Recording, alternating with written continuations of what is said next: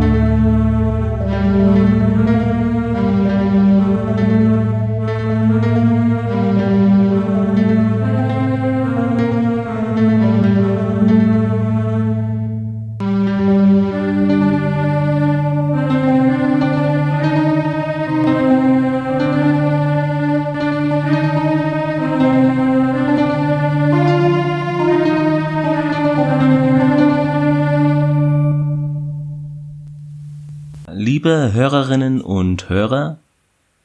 herzlich willkommen zum Sternentor mit Clemens Fischer. Zuallererst, es freut mich, dass ihr hier bei meinem neuen, wenn auch langwierigen Podcast-Projekt einschaltet und lauscht. Ich hoffe, die von mir am Rechner zusammengekloppte Melodie, ja, konntet ihr erkennen, sollte das Intro der Serie Stargate SG1, SG1 darstellen und dass sie dem eben nicht allzu unähnlich war, hoffe ich. Hab das eh eigentlich nur via Gehör und Gefühl, ohne jetzt Notenkenntnisse, ja, zusammengebaut. Zu meiner Person, ihr kennt mich eventuell von meinem anderen Podcast Erfolge. Ja, dort behandle ich Serien folgenweise, ja, bis sie eben dann fertig sind und dann geht es mit einer anderen Serie weiter. Momentan könnt ihr dort hören Dark Angel von James Cameron, nicht zu verwechseln mit anderen Serien mit dem gleichen Titel. Also alles quasi wie hier, nur eben da mit verschiedenen Serien. Hier geht es ja ausschließlich um Stargate, wahrscheinlich auch erst einmal in Anführungszeichen nur um SG1, aber das habe ich mir ja im Podcast-Titel auch offen gehalten. Da kommt es natürlich auf viele Faktoren an. Später, ja, ob da noch Atlantis und oder weitere Dinge hinzukommen. Vor allem aber auf euer Feedback natürlich und wie ihr und ich auch Lust haben, das zu gestalten. Noch was, Beteiligung von euch ist ausdrücklich erwünscht, will ja hier nicht den Alleinunterhalter spielen. Ja, ich kenne derzeit jetzt niemanden, der sich vorstellen kann, so einen Podcast mit mir zu wuppen. Daher habe ich den auch erstmal so gestartet. Aber das heißt ja nicht, dass ich hier immer alleine rede. Bin da also auch offen für Änderungen und ja auch Personen, die Lust auf so etwas haben. Ja, ich habe mit Erstaunen festgestellt, dass es keinen deutschen Stargate Podcast gibt. Oder jedenfalls habe ich den nicht so wirklich einen gefunden. Und selbst wenn es einen gibt, ist es jetzt nicht schlimm. Hat man mehrere, umso besser kann man sich entscheiden, wen hört man. Am besten dann immer alle. ja, und ja, bei aller Liebe, das kann es ja jetzt auch nicht sein, bei so einer tollen Serie, dass es da noch nicht so Sachen zu gibt auf Deutsch. Deshalb dachte ich mir, diese super Serie, ja, da muss doch was zu gemacht werden. Ich selber bin auch großer Serienfan, habe auch deshalb so 30 andere noch hier bei mir stehen, neben Stargate.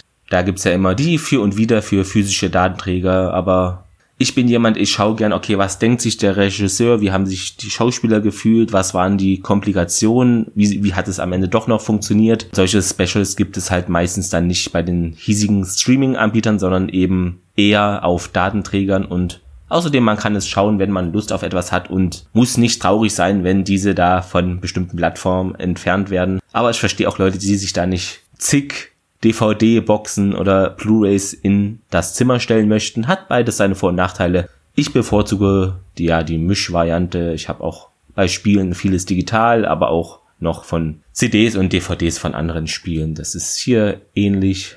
Ja, aktuell wohne ich in Hessen und zwar in einer Stadt, wo man sich öfter fragt, warum diese eigentlich nicht die Hauptstadt des Bundeslandes geworden ist. Das ist ja wie ihr alle wisst, Wiesbaden. Ich arbeite wie andere auch mit vielen Menschen. Bin also da in diesem Sektor tätig. Ursprünglich komme ich aus dem grünen Herzen Deutschlands und bin da auch unter anderem Fan und Mitglied eines beziehungsweise des Fußballclubs, welchen es leider nicht mehr so richtig gibt, stand jetzt Insolvenz und so. Kein Spieler, kein Trainer, keine Sponsoren, nur einen Insolvenzverwalter, der da seit zwei Jahren nicht so richtig weiß, was er tut. Ein Hinweis, da gibt's ja mehrere Vereine und die Vereinsfarben sind nicht weiß-blau oder also da ist auch nichts mit blau drin. Das ist nämlich dann eine andere insolvente äh, Gurkentruppe.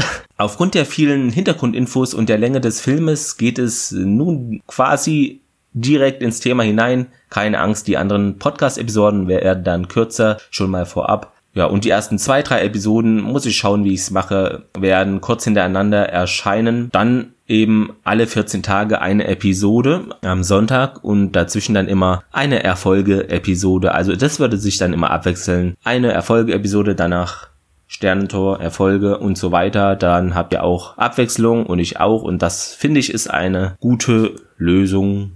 Ja, wenn man zwei Podcasts eben hat. Vom Format her, ich würde es erst einmal so machen wie bei meinem anderen Podcast. Also den Film beziehungsweise die Folgen durchgehen. Dann gibt es Trivia, interessante Dinge, Facts zu dem jeweiligen Film oder der Folge. Auch auf die Fehler wird dann eingegangen, so man welche eben findet. Und ja, das Zitat der Woche dann noch Einfach das Zitat, was ich am besten fand, können auch mal zwei sein aus der Folge und als Abschluss dann ein Fazit von mir. Ja, natürlich, wenn ihr auch weitere Ideen dazu habt, teilt mir dies gerne über die üblichen Kanäle mit. Stargate, was fasziniert mich denn so daran? Grundsätzlich ist es so, ich mag Science Fiction, ist eigentlich schon mein Lieblingsgenre, würde ich meinen, denn es lädt zum Träumen ein, Gedanken machen.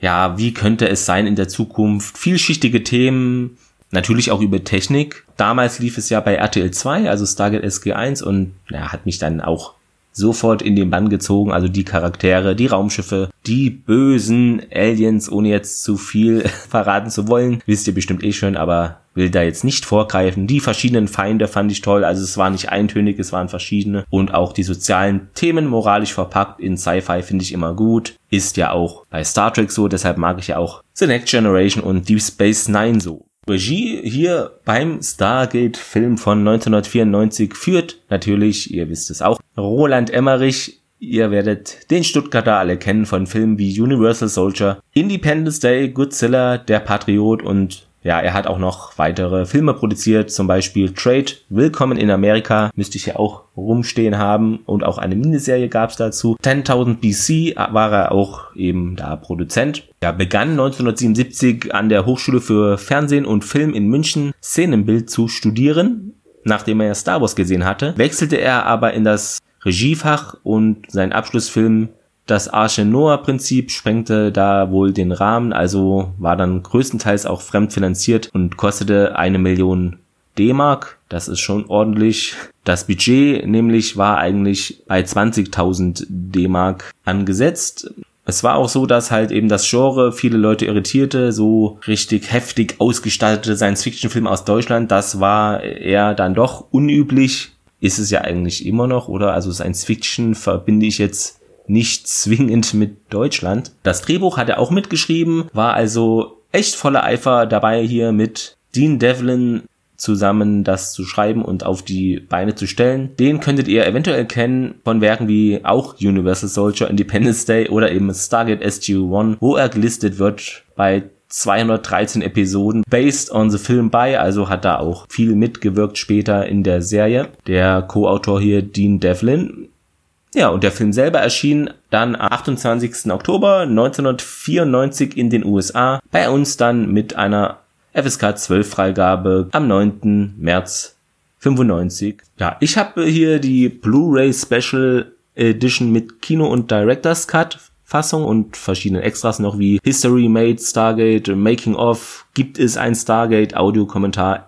Original Preview etc. pp. Vorweg, um Missverständnissen vorzubeugen, hier geht es um den Director's Cut, welcher mit 130 Minuten circa 9 Minuten länger ist als die Kinofassung. Hier gibt es eben etwas mehr zu sehen und das finde ich auch dann meist interessanter, weil der Regisseur ja auch diese ursprüngliche Fassung vorgesehen hat, aber sie dann noch geändert wurde, deshalb ist es ja ein Director's Cut. Da würde ich dann doch gerne die Vision äh, der Regie sehen. Nun steigen wir ein ins Geschehen mit mächtiger orchestraler Musik.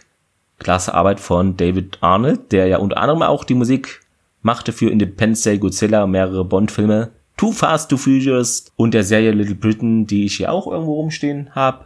Ah ja, Computer sagt ja, also ich habe sie hier rumstehen. Diese Klasse orchestrale Musik leitet uns in diesen Film hinüber. Da werden wir reingezogen. Anscheinend sind wir in einer alten, ja, Grabkammer oder ähnlichem. Es ist verziert mit Mustern.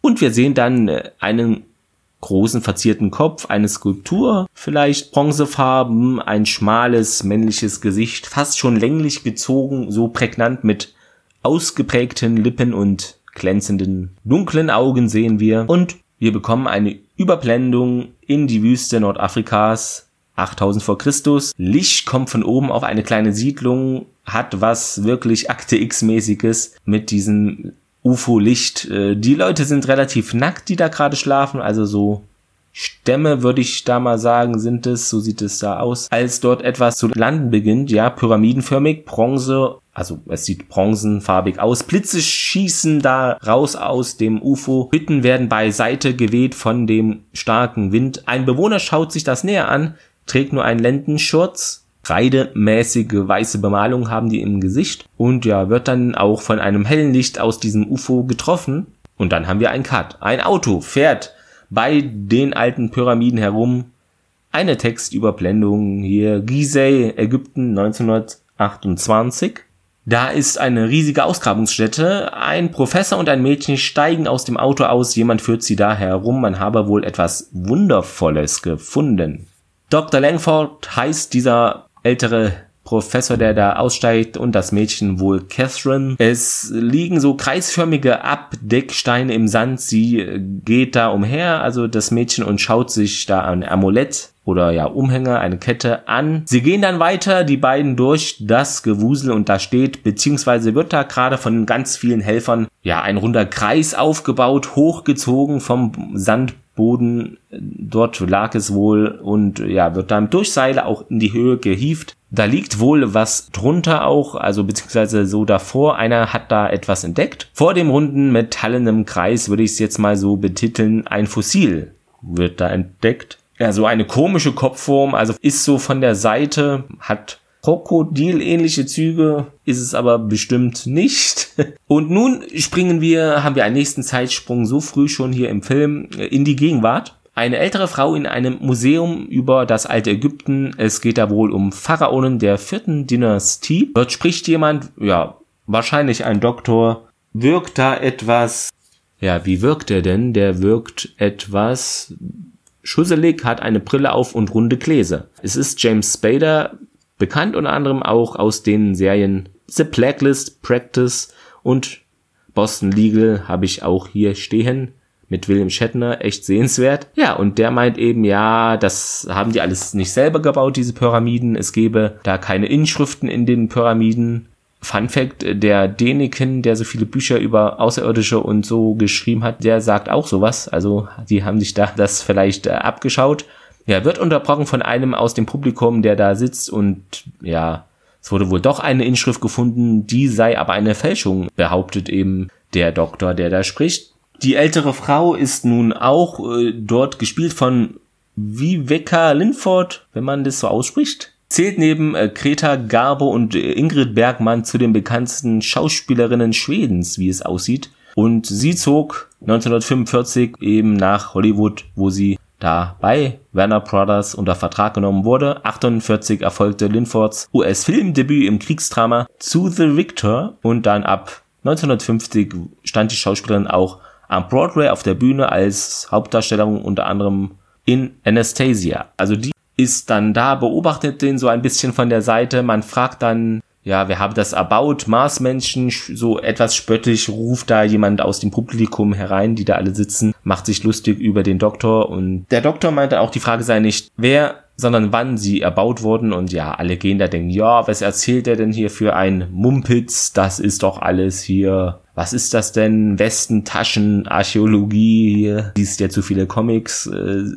ja, es regnet, äh, der Doktor da geht heraus, Dr. Jackson wird er gerufen von einem Mann, der weiß gar nicht, was abgeht, der Doktor. Wir sehen die ältere Frau in einem Wagen sitzen hinten. Die hat das Amulett um, was wir sahen vorhin ein Filmeinstieg, wo eben das in Gizeh ausgegraben wurde, das runde Ding 1928. Also da gibt es eine Verbindung. Ja, die Frau zeigt ihm im Auto ein Foto von seinen Eltern, also Pflegeeltern, bietet ihm einen Job an. Er solle uralte ägyptische Hieroglyphen übersetzen. Der hat wohl keine Mittel mehr und die Frau weiß das erstaunlicherweise auch. Er könne seine Theorien beweisen, gibt sie ihm mit auf den Weg, bekommt von ihr noch Reisepläne in die Hand gedrückt und ja, der steigt aus dem Auto aus, wir gehen rüber zur nächsten Szene. Dieses Mal auch ein Auto, aber andere Personen hält hier vor einem Haus einer Mrs. O'Neill. Zwei Militärs klopfen bei der an und gehen in das Haus. In einem Kinderzimmer anscheinend sehen wir eine Urkunde Tyler O'Neill 1988 Sportsmanship and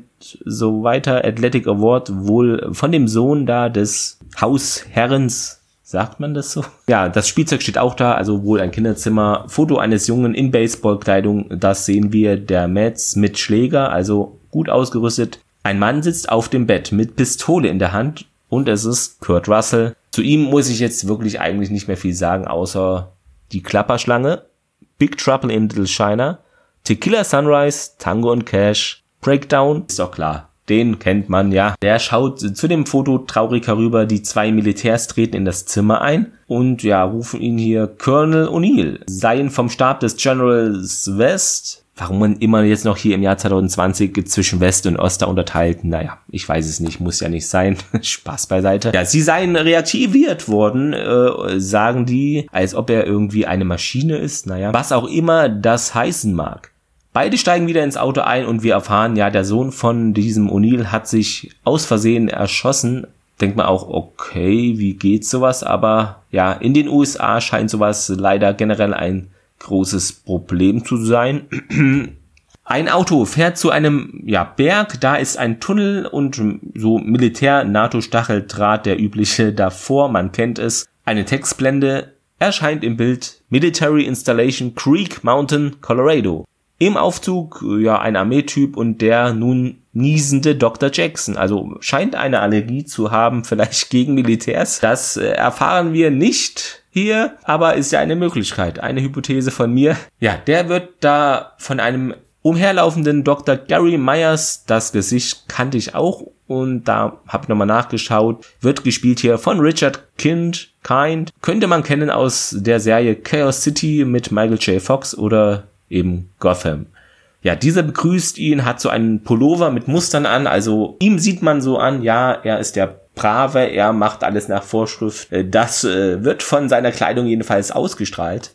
Der Komplex da war wohl mal eine Atomraketenbasis und wurde dann umgebaut. Sie gehen in einen Raum. Dort steht da dieses runde Metallding. Ja, ihr werdet es wissen, was es ist. Genau, bedeckt von so Steinplatten, die wir vorhin schon gesehen haben. Von hinten kommt diese ältere Frau wieder heran. 1928 sei es gefunden worden in Gizeh, was die Brücke schlägt eben zu dem vorhin gezeigten. Ja, die Schrift sei unbekannt, äh, hat etwas wohl eine Ähnlichkeit von Keilschrift.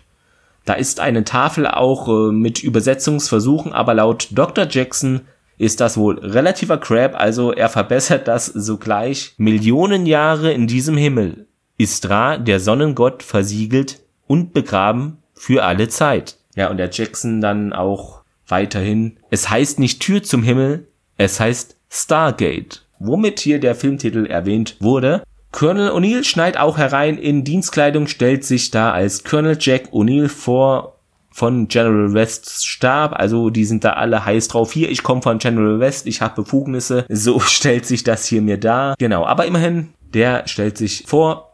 Ja, der leite wohl das Unternehmen jetzt. Laut Radiokarbontest sei es 10.000 Jahre alt, dieser runde metallene Kreis. Die ältere Frau ist natürlich die Catherine, die wir vorhin 1928 in Gizeh als junges Mädchen noch sahen. Die geht dem O'Neill nach, der schulde ihr noch eine Erklärung, was denn hier jetzt überhaupt abgeht. Und der antwortet einfach nur, ja, er sei hier äh, für den Fall, dass sie Erfolg haben, eben mit diesem Stargate äh, da etwas auf die Beine zu stellen, etwas Unglaubliches. Zwei Wochen später immer noch am Übersetzen, da ja hat der wohl nicht so viel herausgefunden. Ein Wachmann liest Zeitung, Dr. Jackson kippt Kaffee nach, ist immer eine gute Idee bei der Arbeit und sieht auf der Zeitung etwas Interessantes. Nimmt dann diesem Soldaten, der da Wache schiebt, einfach die Zeitung kurzerhand weg, beziehungsweise den interessanten Teil.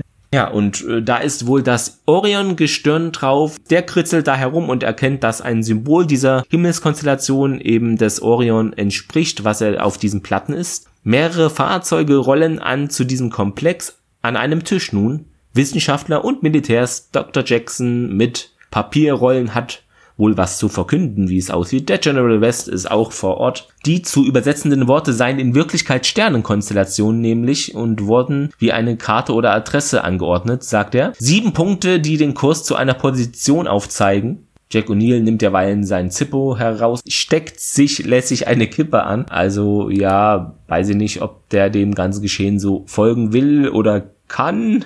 Für ein Ziel in einem dreidimensionalen Raum benötigt man da wohl sechs Punkte, sagt der Dr. Jackson, und den genauen Zielstandort. Für den Kurs noch den Ursprungspunkt und das wären insgesamt dann sieben. In der gefundenen Kartusche seien aber nur sechs, wird dann von dem Dr. Myers entgegnet. Ja, und Punkt 7 sei genau darunter und angezeigt durch eine kleine Pyramide mit zwei lustigen kleinen Kerlen, merkt er an. Auch eine gute Beschreibung, äh, wissenschaftlich. Ja, das ist einfach ein, wie eine Pyramide und da sind zwei lustige kleine Kerle. Ne? Super für wissenschaftliche Abhandlungen. Ja, und dieses äh, Symbol äh, gäbe es eben nicht auf dem Apparat und der Dr. Jackson dann, welcher Apparat? Ein Militärmensch drückt einen Knopf und ein Teil der Wand fährt hoch. Nun sehen wir durch, ja, durch eine lange Glasscheibe dasselbe runde Ding, Metallding, wie auch hier schon zuvor 1928 in Gizeh aufgebaut und wurde, nur hier wurde es eben verankert auch, äh, dass es nicht umkippt, von oben, von unten, von der Seite festgemacht, sogar mit Metalltreppchen äh, inklusive Licht, also das wurde hier, da wurde ordentlich Geld in die Hand genommen. Und ja, Dr. Jackson fragt natürlich, was ist das? Catherine, das ist ihr Sternentor. Der kann's kaum glauben, der wird zu einem Raum dann geleitet, an denen Leute am Rechner hocken. Auf einmal dreht sich dieses Sternentor, also ein Teil davon, so der innere Teil, kann sich drehen, wie es aussieht. Dieses Ausgangspunktsymbol stoppt am Monitor. Jackson malt dann die zwei Figuren dahin und mitten auf den Monitor. Ein Mitarbeiter am PC da, hey, ist nicht so erfreut, dass da Monitore bemalt werden. Ja, er muss es hoffentlich später selber abmachen, der Dr. Jackson. Also wenn du schon da was anmalst, ne, dann bitte später wegmachen. Catherine ruft durch zu General West, Jackson habe wohl soeben das siebte Symbol identifiziert. Was schon merkwürdig ist, denn das wurde ja quasi vor zwei Minuten in dem Raum schon genau so von ihm gesagt. Also, ja, anscheinend haben da viele echt ein äh, mega kurzes Kurzzeitgedächtnis. Anders äh, ist das jetzt mir nicht logisch zu erschließen. Das Innenstück des Sternentores dreht sich äh, ja, weiterhin, Symbole rasten ein. Wir erfahren, dass Catherines Vater Dr. Lang Langford war. Sie sagt Jackson, dass, also dem Dr.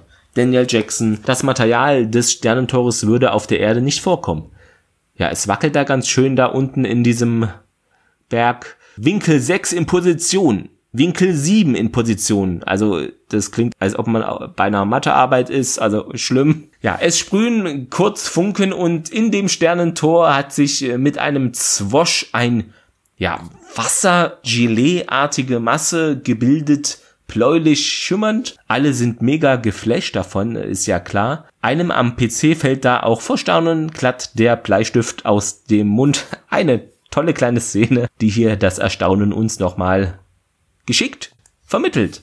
Ja, ein Versuchstrupp soll reingeschickt werden. Soldaten gehen auf dieses Metalltreppchen da, haben blaue Mützen an, also wohl Blauhelmtruppen für Arme, denn so Helme kosten ja auch bestimmt eine Menge. Kann ich nicht genau einordnen.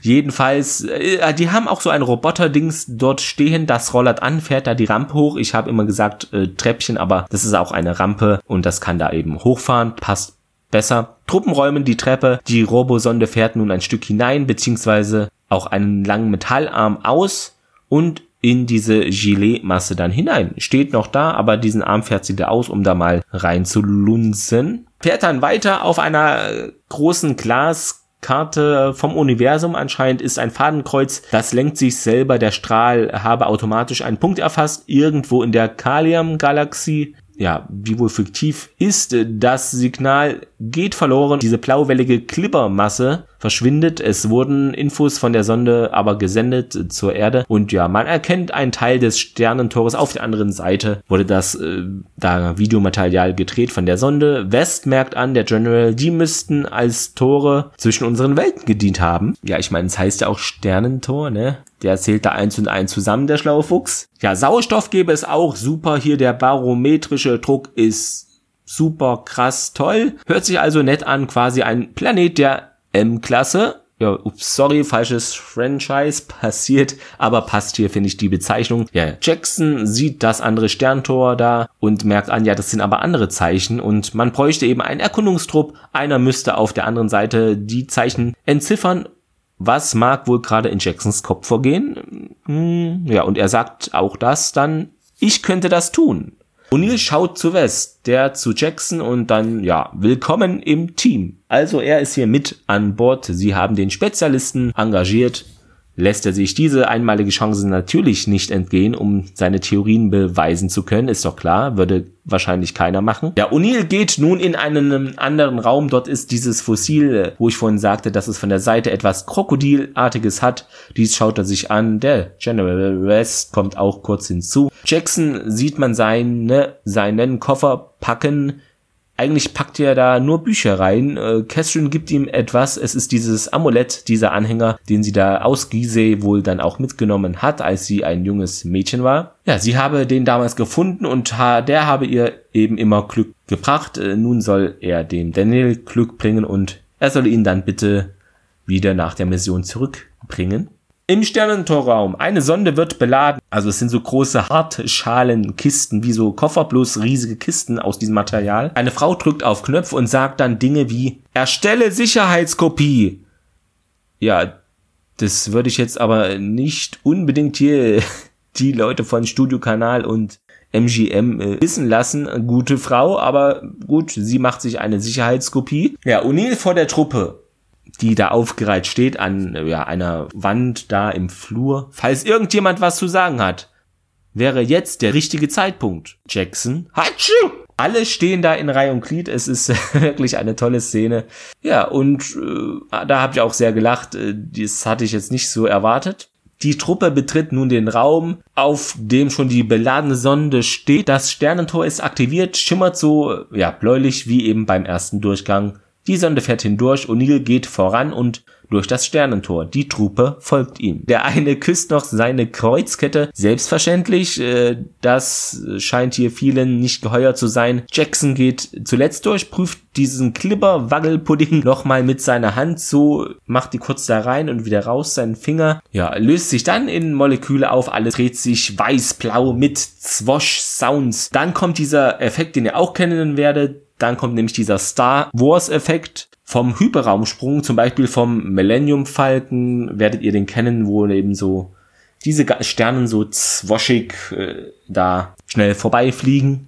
Kann es nicht anders erklären, ihr werdet es ja wissen, wenn ihr den Film gesehen habt. Dann geht's ganz schnell weiter in diesem weiß-blau-wild kurvigen, nun aber auch mit schwebenden Mini-Lichtpunkten. Also der Jackson kommt dann da durch zu den anderen Ihm ist wohl noch etwas übel von der wilden Fahrt, es wird dunkel. Die Soldaten starten also hier jetzt eine Pyroschau tatsächlich. Taschenlampen alleine wären ihnen wohl zu lame gewesen. Äh, sie haben sie zusätzlich zwar an, aber naja, einer schaut nach oben, da ist eine große Öffnung, aber so verschlossen, also ein Spalt sieht man. Was mag das wohl sein? Später erfahren wir es noch. Ja, die gehen weiter. Sieht alles so tempelartig aus. Große Steinsäulen. Äh, O'Neill zieht die Sonnenbrille auf, der sagt zu Kowalski und Ferretti, da muss ich aufpassen, dass ich nicht Ferengi sage aus Versehen. Ja, der sagt, ab geht die Post, sie gehen nach draußen, da ist Wüste, gehen ein Stück, drehen sich um und sehen hinter sich den, ja, Tempeleingang beziehungsweise der palaszähnlichen Eingang einer riesigen Pyramide, die dann weiter hinten umgeben von drei Monden ist tatsächlich. Also drei Monde, es kann natürlich dann nicht die Erde sein. Untermalt immer noch von, beziehungsweise wieder von toller orchestraler Musik, die deren Staunen auch äh, gut äh, rüberbringt. Ja, die machen mit der Sonde nun ein paar Tests und in 30 Minuten sollen da alle wohl wieder am Sterntor sein, gibt O'Neill vor. Jackson sagt, er brauche aber mehr Zeit, aber der O'Neill meint, ja, Kontakt sei wichtiger hier zur Erde, dass da nichts schief geht. Dr. Jackson meint, ja, das dauert noch hier, ich muss die Anordnung der Symbole erst verstehen, ja, bis man eben wieder zur Erde finden könne. Ja, da waren nämlich die Steinplatten mit den Infos. Sowas müsste es hier auch geben, solche, sowas in der Art. Kowalski da fängt Streit an, schubst ihn, sie verdammter, dreckiger Lügner. Sie haben nicht gesagt, dass sie was finden müssen.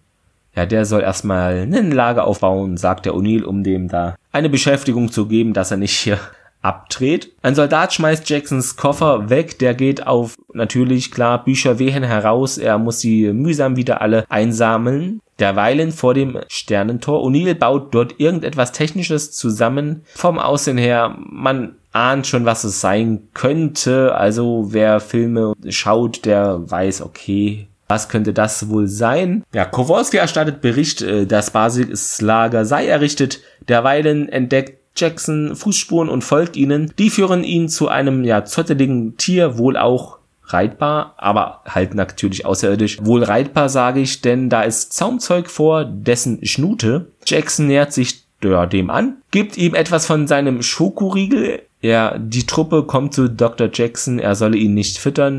Der meint, es hat Geschirr, also muss es hier auch ein Haus geben. Das Tier rennt los, diese, ja, hat so eine Schnur oder Leine, diese verheddert sich, wie kann es anders sein, in Dr. Jacksons Fuß, der, ja, mitgerissen wird. Ja, quer durch die Wüste wird er gezogen, das stelle ich mir auch unangenehm vor, gerade bei der Hitze. Die Truppe kann den jetzt auch erstmal nicht verfolgen, äh, das Tier ist einfach zu schnell für die. Jackson am Boden wird von dem angeleckt, diesem Tier. Die Truppe ist nun auch dort. O'Neill sieht hinter einer Düne, wie viele Leute da etwas bauen oder so Steine hauen da aus Felsen, da wird wohl was abgebaut.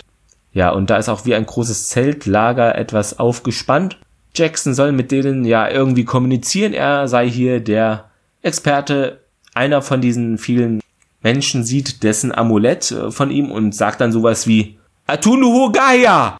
Also es gibt gleich Eier, also klingt so, weiß ich nicht. Und ja, alle knien sich daraufhin zu Boden. O'Neill geht dann zu einem jugendlichen Jungen, der da auch kniet, reicht ihm seine Hand und ja, der hat so Haare, ein paar sind Dreadlocks ähnlich zusammengeflochten und der läuft schreiend weg, als ihm die Hand gereicht wird. Also denkt hier wahrscheinlich, oh mein Gott, was sind das für krasse Leute? Ah, schnell weg. Ein Soldat untersucht das, was dort eben abgebaut wird. Der Computer sagt wohl, ja, das sei wohl Quarz. Der Jugendliche holt weitere Leute hinzu auf so einem Tier, unter anderem ein gut gekleideter älterer Herr mit einer Art Stock und roter, ja, lila Turban, Mütze und Gewand. Scheint da der Chef, Dorf, Stadtvorsteher oder ähnliches zu sein. Laut Jackson sei es wohl Berbersprachen ähnlich. Also vielleicht haben die sich auch in Teilen Marokkos verlaufen in der Wüste. Möglich ist es. Bloß eben wo die drei Monde herkommen, ist dann schwer zu erklären natürlich. Ja, aber er verstünde eben kein Wort. Ja, der sagt dann was und alle stehen wieder auf, die Männer, und ja, es werden Schalen mit Wasser gereicht von Frauen. Jackson macht noch einen Schokoriegel auf, also neben dem Übersetzen scheint das auch hier sein Spezialgebiet zu sein. Er ist King of Schoko, kennt sich da anscheinend sehr gut aus und ja, riecht dann daran, hm, gibt es dem Chef dort, der schnuppert und probiert Bonivet, sagt er. Also es schmeckt wohl, äh, interpretiere ich da mal rein. Jackson sagt ja, wir werden hier gerade eingeladen wohl. Das Material, was die da abhauen, sei dasselbe, aus dem das Sternentor ist, also Quarz. Okay, naja. Ist quasi ein Sternentor da wohl eine erweiterte Uhr, weil Quarz. Hm, Fragen über Fragen. Nichts genaues weiß man nicht an dieser Stelle. Ja, sie funken zum Basislager, wo noch einige Soldaten sind, die sollen da das Gebiet sichern. Warum muss man das denen noch extra sagen? Das machen die doch eh, oder? Naja, gut. Aber man kennt es ja auch aus Deutschland. Das Netz ist schlecht. Äh, ja, das haben da noch alle trotzdem dann verstanden. Alle anderen laufen nun mit diesen ganzen Einheimischen in Reihe da durch die Wüste. So ein richtiger Track ist das. Jackson hat immer noch seine Allergie ein Junge klaut dem ein weißes, ja, ich glaube, es ist ein Taschentuch und der andere Junge, den O'Neill vorhin da angesprochen hat, steckt dies aber zurück. Ja, Jackson hat äh, kurz ein Auge auf eine Frau geworfen. Das war auch die, hat ihm, glaube ich, vorhin auch Wasser gebracht. Aber nun kommen wir an in der Stadt. Alle knien sich hin vor einem goldenen Symbol, was dort hängt. Dr. Daniel Jackson. Das Auge des Ra die denken sich wohl alle, okay, der habe diese Truppe dahin geschickt und verneigen sich da auch nochmal anscheinend. Ein Horn ertönt, alle hauen auf einmal ab. Ferretti funkt durch, niemand versteht was, also man hört nur noch Rauschen, ein Sturm zieht auf, das Basislager müsse aufgegeben werden, das Stadttor wird geschlossen. O'Neill will sofort weg da, wird aber nichts, schießt auf den Boden, will das Tor aufmachen. Der Junge, den O'Neill eben vorhin begrüßte, zeigt ihm den Sandsturm. Chayatayu! Sagt er. Die Jungs vom Basislager haben dieses ja geräumt und sind wieder in ja, diesen Pyramideneingang Palast. Derweilen steigt in der Stadt eine Party, also hier wird Essen im Kreis gereicht. Unter anderem so ein eklig aussehendes, gepanzertes, schildkrötenartiges, dino-mäßiges Tier. Naja, ich persönlich wüsste nicht, ob ich das kosten möchte, aber gut, wahrscheinlich müsste man das tun, des Anstandes willen. Ja, Daniel probiert es natürlich, äh, um da die nicht zu verärgern und meint, ja, es schmeckt wie Hühnchen. Der Gastgeber ist hocherfreut, ja, aber auch etwas irritiert, ob der Huhn laut und das was der Dr. Jackson da auch äh, gestenartig mit seinen Armen so von sich gibt. Jackson will Symbole auf den Sand malen, aber der Chef wirkt verunsichert, wischt diese lieber doch schnell weg. Schreiben sei wohl verboten. Und der Dr. Jackson wird nun in ein rotes Tuch gehüllt und alle wollen den mitnehmen. Ich werde einfach mitgehen. Mir wird nichts passieren, merkt er. Etwas naiv möchte ich anmerken, ja, stellt er fest. Der wird von mehreren Frauen dann gewaschen und gekämmt. Fand ich äh, mega creepy und cringe pur. Also sehr unangenehme Situation. Ist er nun in einer Hütte und stellt zu sich selber dann auch trotz dieser Wäsche fest oder gerade weil er so gewaschen wurde, kann ja auch sein, Großer Gott, ich rieche wie ein Jack. Eine junge Frau tritt ein und lüftet ihren Schleier. Ja, zieht sich unsicher aus, beginnt dies zu tun. Dr. Jackson wird auch ganz mulmig. Was zur Hölle geht hier denn ab? Sagt ihr, sie müsse das nicht tun, sie solle lieber gehen. Ja, der Chef sieht, wie sie die Bude verlassen will äh, und denkt sich, ach du Kacke, der Typ ist bestimmt sauer, oh mein Gott. Jackson beschwichtigt ihn aber irgendwie, alles sei okay, geht nun also, um den doch nicht zu verärgern, mit der Frau quasi wieder zurück. Also sie sind noch gar nicht richtig rausgekommen, aber waren im Begriff, dies zu tun, äh, machen das nun nicht. Ja, stellt sich ihr als Daniel vor und sie stellt sich als Shaori vor und er malt im Sand dann etwas, sie schaut weg. Seien von den Pyramiden gekommen, sagt er, sie wischt etwas weg und malt dann weiter im Sand, also ergänzt wohl ja dessen Zeichnung oder Symbole, die er da gemalt hat, der Dr. Jackson. Sie malt das Symbol der Erde, die Pyramide mit dem Punkt oben. Daniel ist überrascht, dass sie dies kennt, schon mal gesehen hat. Ja, und sie soll ihm es natürlich zeigen. Nee, nicht das, was der eine hier jetzt in der hinteren Reihe denken mag, sondern das Symbol natürlich, Leute. Bei den Soldaten vor dem Sternentor ja, es kommen so komische Geräusche und Licht von oben. Es erinnert an den Filmbeginn natürlich.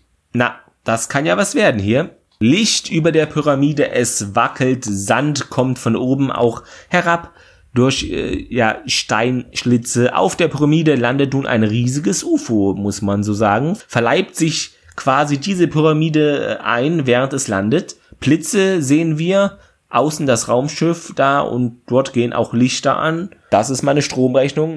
Ja, die vier Soldaten schwärmen aus, werden nervös, einer bekommt irgendetwas an den Hals, fällt dann um und wird weggezerrt. Ein weiterer bekommt einen Metallstab auf die Umme, ein anderer wird überrascht und ja, bekommt auch was gegen seinen Kopf. Also die werden da attackiert. Derweilen versucht der letzte Verbliebene seine Maschinenpistole durchzuladen, bekommt dann auch aber eben einen Metallstab gegen sein Gesicht und erblickt dann den Angreifer. Ja, und dieser trägt eine Rüstung, sieht aus wie dieser Fund des, von dem Fossil, bloß eben sehr lebendig. Zurück in der Stadt. Der Junge, mit dem sich O'Neill anfreundete, sieht ihn da rauchend und mit seinem Zippo-Feuerzeug spielend. Der kann das auch bedienen, nimmt sich dann auch eine Zigarette, der Junge, und will rauchen also ich denke, er findet das cool, was der O'Neill macht. Das wirkt doch sehr lässig, was er da tut. Würde man in heutigen Filmen vielleicht nicht mehr so äh, darstellen. Ja, der hustet dann extrem. Der O'Neill lächelt. Also er schenkt ihm auch das Zibudan. Der Junge freut sich dann echt wirklich wie ein Honigkuchen. Nimmt sich auch die Waffe, aber der O'Neill schreit dann, nein, das ist gefährlich. Der Junge haut ab. Natürlich, klar, mit der Hintergrundgeschichte, dass dessen Sohn sich da mit einer Waffe aus Versehen umgebracht hat, ist das natürlich nochmal ganz anders zu verstehen, die Reaktion hier von dem O'Neill. Der Shaori führt Daniel herum zu diesen Symbolen in Stein gemahlen, hat was von Indiana Jones, finde ich.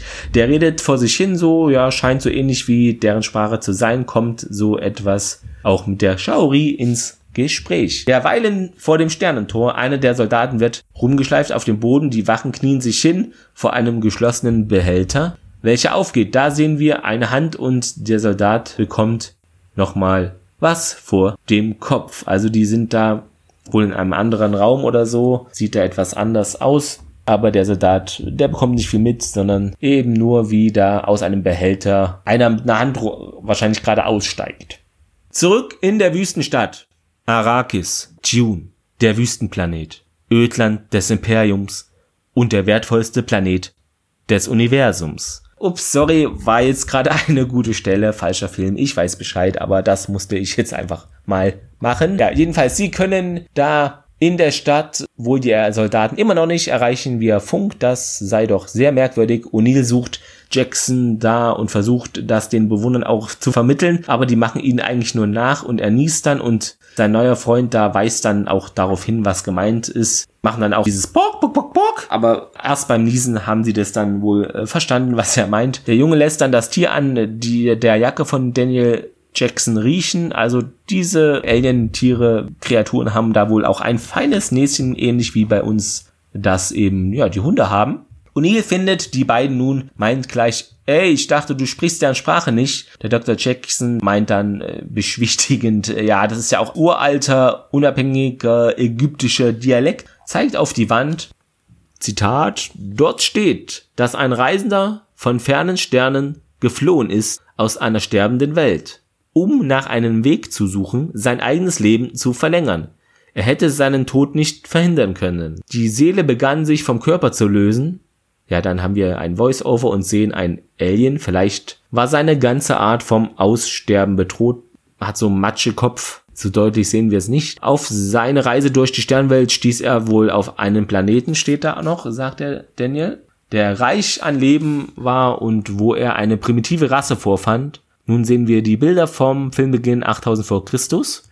Ja, und diese primitive Rasse, natürlich, ihr denkt es euch, ihr wisst es, waren natürlich die Menschen, ja. Und die hatten wohl krasse Kräfte da, um sich das menschliche Leben bis in alle Ewigkeit nutzbar zu machen, also diese Kreaturen, Aliens. Er nahm Besitz von diesem Körper des jungen Mannes an Ihr erinnert euch an das Licht, was auf diesen jungen Kerl zukam zum Filmbeginn. Da wurde wohl dessen Körper da für auserwählt. Also eine Art Wirt vielleicht, eine Art Parasit, wer weiß. So konnte er jedenfalls den Tod besiegen und schwang sich empor zum Herrscher über alles Leben.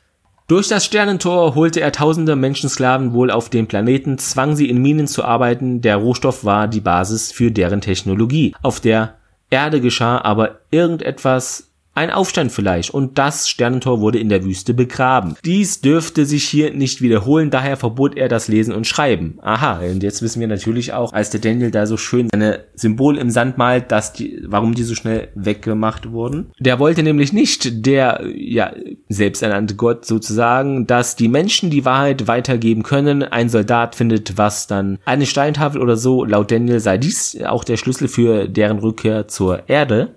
Also, Symbol Nummer 7 ist wohl abgebrochen oder er findet es, aber es fehlt ein Stück. Sie gehen aus der Stadt in die Wüste. Shaori schaut Daniel hinterher und er blickt auch zurück. Die Jungs um O'Neills neuen Freund folgen ihnen, sehen dieses Raumschiff nun auf der Pyramide. O'Neill lädt die MP nach, äh, Maschinenpistole lädt er nach. Daniel wird eine Pistole gereicht, alle vier rennen auf den Eingang zu.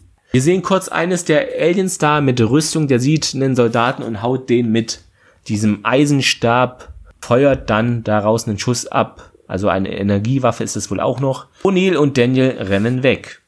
Beim Sternentor sind nun die zwei. Daniel soll ihm Deckung geben. Er sucht das, was er vorhin da zusammenbaute, dieses metallische, aber das ist nun fort.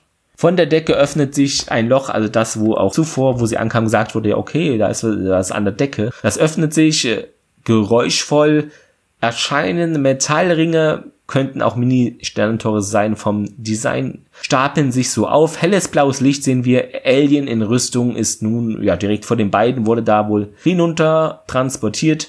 Den Gang entlang kommen zwei weitere herein. Oh oh. Der eine drückt auf das Metallarmband-Dingens, was er an seiner Hand hat. Mit so einem blauer Knopf ist da und sie werden dann woanders hin teleportiert. Beamen nicht ganz unähnlich, sag ich mal. Ja, das Pyramidenraumschiff-Ding äh, schiebt etwas von oben herunter nach unten, also fenstermäßig, eine Art Thronsaal. Äh, da ist nun Tageslicht. O'Neill und Daniel sind da nun auch samt deren außerirdischen Bewacher. Ah ja, eine sehr große Tür öffnet sich. Viele spärlich bekleidete Kerle, teilweise noch Kinder, gehen da links und rechts neben dem ja, Sonnengott, der da auch eine Rüstung natürlich anhat, gepanzert mit Helm, prunkvoller, aber versteht sich. Die Diener tragen dann auch dessen langes Gewand. hinterher, der setzt sich da in den Thron, dieser, ja, Ra, den wir nun auch endlich mal sehen und meint, Also ihr seid gekommen, um mich zu vernichten. Kleiner historischer Einschub. Re oder auch Ra ist ja der ägyptische, altägyptische Songgott. Das heißt, dass die Sonne selbst ein Gott ist und daher nicht von einem göttlichen Wesen geschaffen ist. Er kann bis in die späten Perioden als wahrscheinlich wichtigster altägyptischer Gott bezeichnet werden, da er durch das Wirken seiner Kraft, also die Sonne, das Leben auf der Erde ermöglichte und fortbestehen ließ. Sein Name bedeutet im Ägyptischen schlicht Sonne. Kleiner Wikipedia Informationsservice Einschub an dieser Stelle. Ja, sein Kultgegenstand war wohl der Obelisk noch, wobei der Obelisk ja auch des Lichts jedenfalls von den Not aus Command Conquer ist. Naja, vielleicht gibt's ja Überschneidungen da. Oder die haben sich da inspirieren lassen im äh, Ägypten, wer weiß. Die Diener legen das technische Teil, was O'Neill zusammenbaute, zuvor da eben auf den Boden. Daniel meint, das ist wohl eine Bombe. Wozu sind wir wirklich hergekommen? Sagt er zu diesem Colonel O'Neill, ja, wie man annehmen konnte. Es handelt sich wohl um eine Bombe. Die Wachen fahren ihre Rüstungen ein, ein toller Effekt und ach du Schreck, sehen gar nicht mehr alienmäßig aus, sondern wie Menschen. Der Ra macht dies auch und nun sehen wir, es ist äußerlich ein junger Erwachsener und es ist der junge Erwachsene, der eben am Filmbeginn dort neugierig dieses landende Raumschiff ja begutachten wollte und dann geblitzdingst wurde beziehungsweise das Licht abbekam. O'Neill schaut zu einer Wache neben ihm, ja haut die nun um, nimmt deren Stab, feuert auf eine andere damit. Daniel dann nein, hören Sie auf, wird dann von einer Wache volle Kanne in den Bauch getroffen. Der Dr. Daniel Jackson geht natürlich zu Boden. Nun formieren sich die jungen Kerle schützend vor deren Gott. Eine Wache haut O'Neill von der Seite auf den Kopf und knockt ihn auch dadurch aus. Der Ra sagt was zu seiner Wache, dabei leuchten seine Augen hell. Ja, vielleicht ist es ja bei denen so, wenn da einer eine Idee hat, leuchtet nicht der Kopf hell, sondern die Augen und betrachtet das Amulett interessiert von Daniel. Der O'Neill fällt ins Wasser, wohl ein Gefängnis äh, soll das sein, von oben herunter wird er gestoßen, da sind auch schon drei weitere gefangene Soldaten der Truppe. Aus dem Raumschiff fliegen nun zwei kleinere heraus, also wohl so die, ja, könnte man vielleicht so ein Äquivalent zu einem Jagdflieger nach dem Motto durchkämmt die Wüste. O'Neills neuer Kumpel, der Junge sieht das, äh, ja, während er im verlassenen Basislager gerade die Waffen mit seinen Freunden bestaunt. Hat er natürlich noch nie gesehen, so krasse Technik, wobei die Außerirdischen hier eine Ecke ja, fortschrittlicher zu sein scheinen. Ja, die zwei Schiffe fliegen auf die Wüstenstadt zu, laden ihre Waffen, wie es aussieht, ballern in die Stadt hinein wild und viele Bewohner sterben. Es raucht überall. Die Jungen kehren in die verwüstete Stadt zurück und Nils Freund fragt hier Shauri, was ist hier passiert? Sie antwortet, Ra hat uns bestraft. Auf ihre Frage, was mit Daniel ist, gibt er mal lieber keine Auskunft, aber ja, wie ihr alle wisst, kann man ja auch nicht nicht kommunizieren. Das heißt, keine Antwort ist in diesem Fall auch eine Antwort. Der Chef hier, Kasuf, der Ortsvorsteher, Bürgermeister, Stammesfürst lebt noch, also der schick rot gekleidete, ja, meint, wir hätten den Fremden nicht helfen sollen zu seinem Sohn. Und der Sohn ist dieser Freund von O'Neill eben. Im Pyramidenraumschiff äh, Nanu, Daniel erwacht, aha, lebt anscheinend noch schaut sich um, seine Wunde ist fort, er tastet sich am Bauch, da sieht man gar nichts, sieht völlig normal aus, steigt aus einem Ding da aus, wo er drin lag. Also da haben wir auch vorhin die Hand von Ra gesehen. Geht am Thron vorbei, wo eine Katze zwischenzeitlich, ja, Probe regiert, kann man so sagen. Ein super tolles Bild. Hat mir echt sehr gefallen, wie die Katze hier äh, den Planeten regieren will. Ja, ist ja bei uns nicht anders. Die heimlichen Herrscher, natürlich Katzen. Ja, oder Hunde, ist ja geschmacksabhängig. Wir sind nun in den Gemächern von Ra angekommen. Sieht jedenfalls schwer danach aus. Dünne Vorhänge hängen vor einem Bett da, Verzierungen überall. Der erzählt ihm seine Geschichte. Er war tot und hat dann darum sein Volk ausgewählt wohl. Der menschliche Körper sei leicht zu reparieren, merkte er an. Also wenn das wirklich so ist, dann liebe WHO oder auch wer auch immer, sendet dem Kollegen Ra mal eine Impfstoffanfrage, also per Mail oder Social Media hat er bestimmt auch, das ist sehr hochtechnisch. Bezüglich hier Covid-19, Ra würde das regeln, habe ich daraus gehört, mal schauen. Der stellt jedenfalls fest, ja, die Menschheit habe sich entwickelt, haben nun, nun Atombomben. Daniel fragt ihn, was er vorhabe. Ra. Ihr hättet das Tor nicht öffnen sollen auf seinem Bett sitzend, der würde die Atombombe zur Erde zurückschicken, samt einer Ladung hier Minerale und sie sei dann hundertfach stärker. Uh, 100, welch hohe Zahl, ich habe Angst. Ja, weiterhin sagt er, ich habe eure Zivilisation gegründet und jetzt werde ich sie zerstören. Seine Arbeiter sollen die Autorität vor ihm nicht untergraben, daher soll er beweisen, dass er eben ein Gott ist, der Daniel soll das beweisen, dass der Ra ein Gott ist, indem er seine Kameraden tötet. Es könne nur einen Ra geben, knöpft ihn dann so zack mit einem Handgriff das Amulett von Catherine ab. Ja, nun gehen wir wieder in die Stadt hinein, wo die Schriften da eben sind und an dieser Wand Shauri und Daniel sind da, sehen nun, wie der Junge des Chefs kommt, also hier der Freund vom O'Neill, der Skaara heißt. Skaara sagt, Ra hat eine Versammlung einberufen, eine Hinrichtung. Ja, und Shaori natürlich, äh, das müssen wir verhindern. Vor dem Pyramidenraumschiff, die ganze Stadt ist nun da, also ist ein Riesenevent hier. Ra posiert da mit tiefer Fake-Stimme. Daniel bekommt so einen Eisenstab in die Hand gedrückt von einer Wache, soll die anderen nun, wie es aussieht, töten. Natürlich ist er nervös, sieht auch so aus. Shaori und Skaara sind natürlich auch vor Ort, schauen sich kurz an. Ein Zeichen.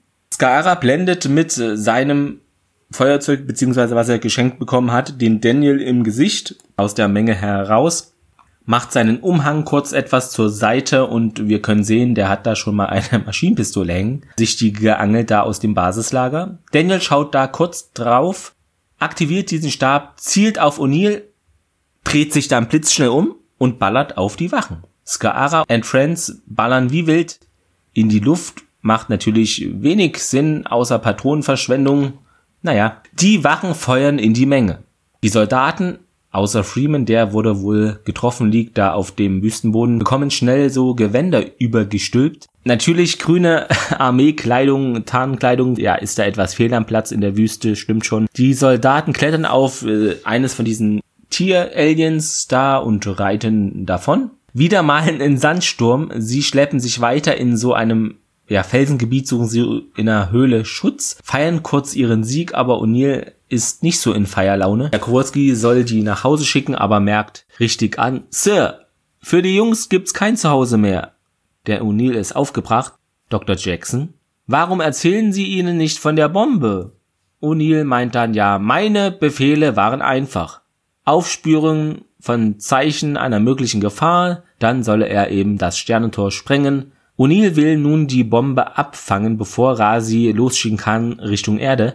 Und Daniel meint ja, das Tor zur Erde bringt die Gefahr. So sieht es aus hier bei der Lagebesprechung. In Ras Pyramidenschiffchen, der ist sauer, man habe überall gesucht, aber die Flüchtigen konnte man nicht finden. Daniel geht zu O'Neill, ja, ist beeindruckt, da er in Kauf nahm, nicht zurückzukommen, äh, dass es nicht klappt. Also wegen der Sternentorsprengung äh, fragt dann auch nach seiner Familie, ob er einen habe. Und ja, der antwortet halt, niemand sollte je sein eigenes Kind überleben müssen.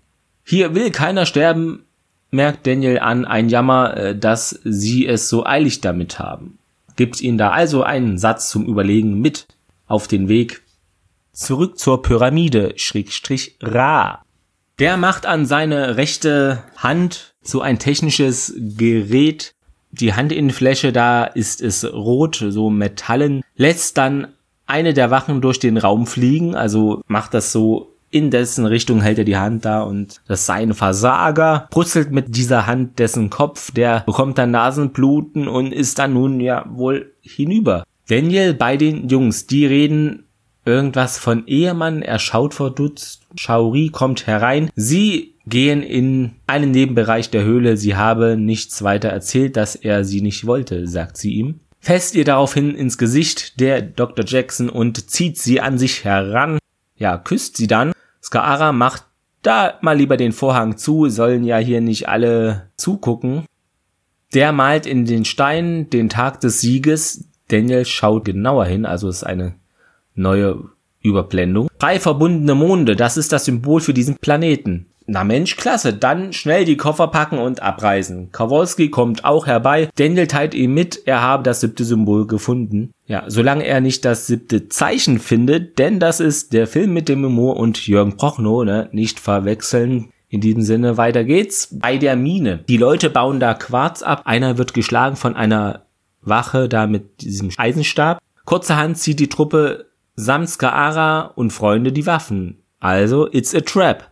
O'Neill erledigt die Wache mit einem Stab. Skaaras Vater ist nicht begeistert, aber der will nicht länger Sklave sein, der Skaara sein. Der Chef soll sich mal seine Götter genauer ansehen. Daniel drückt bei dem Schlangenhelm da von dieser einen Wache auf einen Knopf und das Ding fährt sich ein. Den Effekt haben wir vorhin schon mal gesehen. Dann sieht man darunter, es ist natürlich nur ein Mensch. Derweilen wird die Bombe zum Sternentor gebracht und Ra sieht, die Karawane kommt näher. Unten in der Wüste Oh Gott, nein, bitte nicht, kein Karneval, brauchen wir hier nicht. Jedenfalls diese Karawane ist nun an der Pyramide angekommen. Eine Wache reißt denen die Kapuze herunter. Also das ist wohl so eine Karawane, die da das abgebaute Quarz singen soll oder andere Gaben. Auch von O'Neill wird eben, die haben sich natürlich da runtergeschlichen, also eingeschlichen, getarnt. Und ja, der nimmt dann seine Maschinenpistole und äh, tötet die Wache. Der Rest stürmt nun auch rein in die Pyramide, aber zu langsam. Denn von oben wird der Eingang verschlossen, ein, ja, von oben fährt wie eine Tür hinab, eine Absperrung. Zwei von den kleinen Raumschiffen schwärmen wieder aus, also die scheinen da immer nur zwei zu haben und feuern auf die Ausgesperrten in Anführungszeichen, also die, die da nicht reinkommen in die Pyramide. Sie stoßen, ja, diese große Karre da der Karawane um als Deckung, wie es aussieht. Ra gibt nun die Anweisung an, seine sozusagen rechte Hand da. Ey, hör mal zu, schick die Bombe jetzt los. Nicht in diesem Ton, aber sinngemäß jedenfalls. Derweil findet O'Neill diese vor dem Sternentor wieder. Daniel kommt mit, Shaori auch dann dort. Und ja, O'Neill wollte nun seinen Auftrag erfüllen. Er stellt die Bombe scharf. In sieben Minuten gibt's hier den großen Knall. Die Zahl sieben anscheinend hier äußerst beliebt, soll ja auch Glück bringen, wird gesagt. Auf einmal ist eine Wache da. Shaori dreht sich um und bekommt einen Schuss der Energie der Waffe ab des Stabes wird getroffen, sinkt da nieder. O'Neill erledigt die Angreifer nun und will die rechte Hand von Rada runter teleportieren, also der zweite Chef sozusagen. Daniel nimmt schnell Shaori, geht in diese Ringe und sagt zu O'Neill, er solle auf ihn warten. Zack, hat er den Stab im Gesicht, kämpft nun mit der Waffe hier der Jack O'Neill, die sich runter teleportiert hat. Daniel legt Shaori nun in dieses Teil, wo zuvor auch er war und äh, eben seine Wunde verschwand, wie von Geisterhand. Tolle Technik hier. Diese zwei kleinen Schiffe erwischen nun beim Rennen zu der Deckung einen Freund von Skaara. Ich glaube, der heißt Nabet. Da sieht man dann nur noch dessen Helm fliegen. Die haben da auch kaum Chancen mit ihren Pistolen und Maschinenpistolen gegen diese Schiffe und auch die Munition wird langsam knapp. O'Neill kämpft immer noch mit der rechten Hand von Ra. Daniel nimmt Chauri nun aus diesem Teil heraus, äh, Sarkophag könnte es vielleicht sein. Die war da auch nur so, ja, drei vier Minu Filmminuten drin oder gezeigte Minuten. Ja, ob das äh, trotz dieser Technik so schnell dann alles geheilt ist, da setze ich doch mal ein Fragezeichen. Mittlerweile sind die zwei Schiffe in der Wüste gelandet. Allem Anschein nach ergibt sich die Truppe da vor dem Tor. Die zwei Piloten mit diesen Waffenstäben da kommen auf sie zu. Ra sieht dann auf einmal in, in seinem Schiff da, wie Daniel mit Shauri rumläuft und muss sich dann auch nur denken, was zur geht denn hier ab? Greift ihn mit seinem Handgerät an, brutzelt etwas Daniels Schädel. Also der bekommt da ordentlich Kopfschmerzen. Der ist aber äh, schon an diesen Transporterringen nun, die da im Boden sind oder diese Markierung ist da. O'Neill ringt die Wache nun zu Boden, diese rechte Hand von Ra immer noch und äh, sagt herzliche Grüße an König Tut, du Pi, zensiert Loch. Tutanchamun, weil König tut, klingt irgendwie so merkwürdig. Naja, wahrscheinlich Tutanchamun. Drückt auf dessen blauen Transporterknopf da und der bekommt diese Ringe ja voll auf den Kopf geschleudert. Ra ist abgelenkt wegen des Transporters. Daniel reißt ihm schnell das Amulett vom Hals herunter, so wie er es zuvor bei ihm tat. Und dann sehen wir von der Wache nur noch den abgetrennten Kopf am Boden liegen. Darum finde ich hier die FSK 12 Freigabe schon etwas ah, merkwürdig. Noch eine Minute 52. Daniel und Shaori sind nun wieder beim Sternentor unten. Der will die Bombe deaktivieren, betätigt den Schalter, aber nada. Fröhlich läuft die Zeit weiter. Oh oh, die Piloten wollten gerade da alle töten, als der Stadtchefe kommt, etwas brüllt quasi da alle Stadtbewohner daraufhin auf die Planet, äh, auf die Planeten, auf die Piloten zurennen, also von allen Seiten. Die werden klassisch umzingelt da von tausenden Leuten.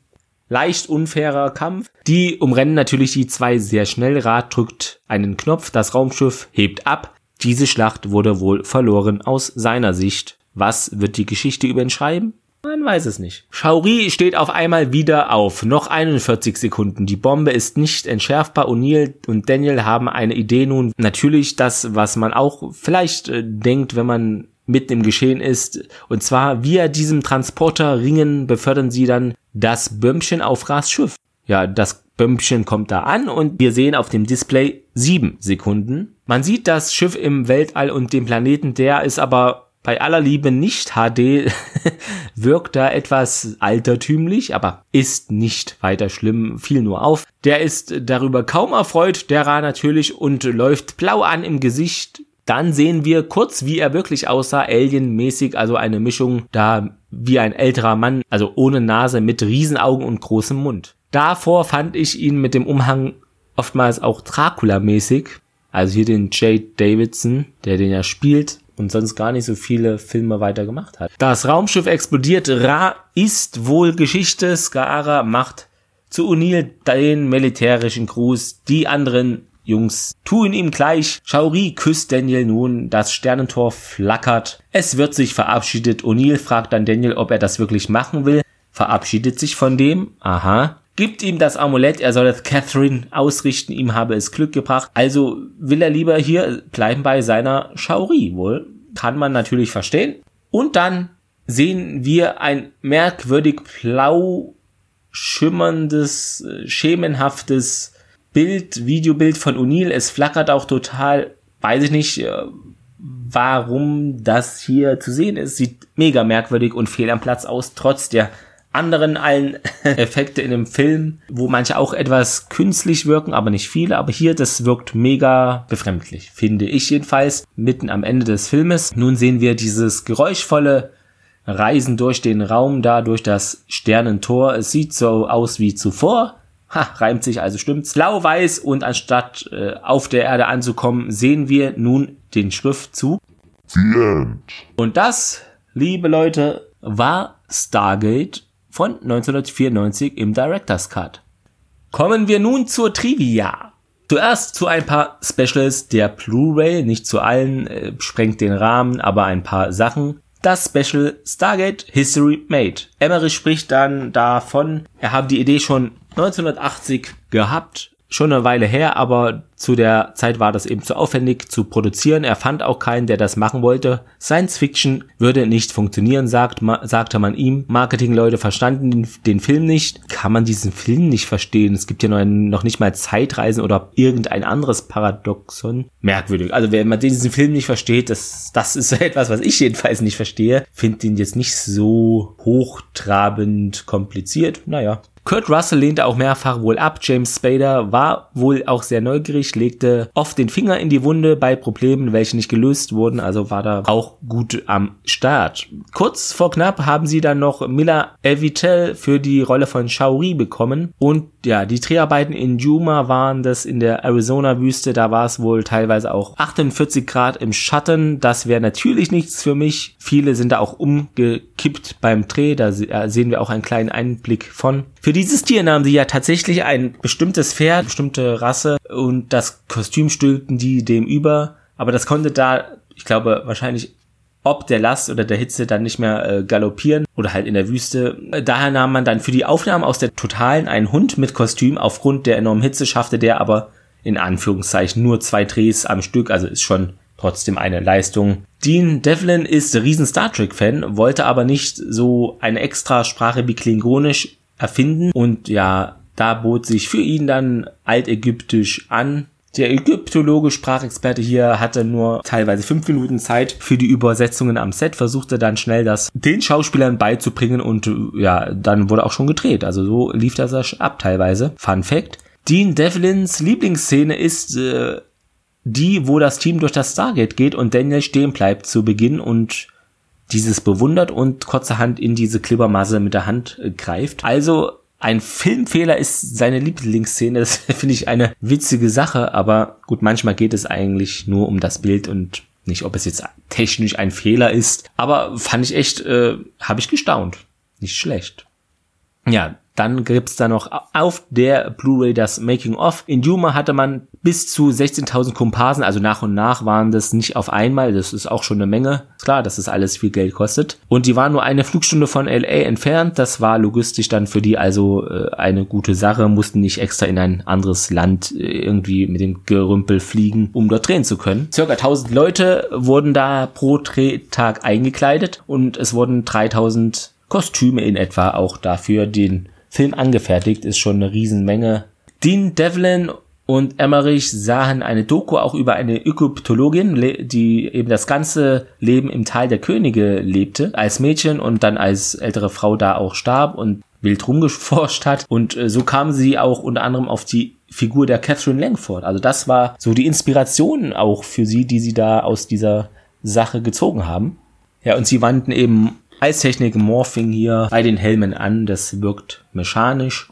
Ja, und äh, dieses Morphing ist ein computergenerierter Special Effekt bei Ton- und Bildaufzeichnungen. Beim Morphing werden zwischen zwei Einzelbildern bzw. Klängen Zwischenübergänge berechnet. So bekommt man diesen Effekt hin. Das Morphing wird wohl auch hauptsächlich in der Filmindustrie eingesetzt und auch bei Musikvideos. Ja, jedenfalls, äh, Ra sollte da auch best bekleidet sein. Von allen, finde ich, haben sie auch gut hinbekommen.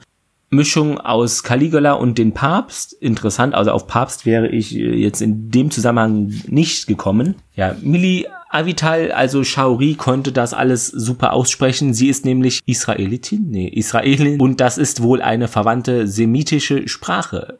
Dean Devlin sagt, sie wussten, wie riskant der Film war, wollten den Leuten nicht das alte Ägypten näher bringen, sondern setzten eben das Vorwissen des Zuschauers also sie setzten das voraus, dass man über diesen Film halt versteht und merkt auch an, ihm war es wichtig, dass kein weißer Mann kommt und andere mit dunkler Hautfarbe befreit. Wurde aber teilweise so wahrgenommen, der Film, aber dazu später noch. Von mir nicht, aber von anderen. Wissen sollte eben die wahre Macht äh, sein in dem Film. Dann gibt es noch ein Special gibt es ein Stargate. Da geht es um den Erich von Denigen allen bekannt, denke ich mal. Der ist eben ein bekannter Vertreter des pseudowissenschaftlichen Zweiges der Präastronautik, hat da zig Bücher geschrieben und kommt da auch selber zu Wort. Also hier Pyramiden und Aliens und diese ganzen Dinge eben, ja, die ja auch in Stargate vorkommen. Ähnlich jedenfalls. Äh, ja, weiteres. Als Professor Langford zum ersten Mal das Sterntor in der Eröffnungssequenz sieht, ruft er, Herre gut, Herre gut, war er deaf? Das bedeutet, mein Gott, was ist das? Auf Norwegisch habe ich wahrscheinlich total falsch ausgesprochen, aber nur, dass ihr Bescheid wisst, denn das ist die Muttersprache des Schauspielers Eric Holland. Laut Audiokommentar wurde diese Gruppe da der spärlich bekleideten Jugendlichen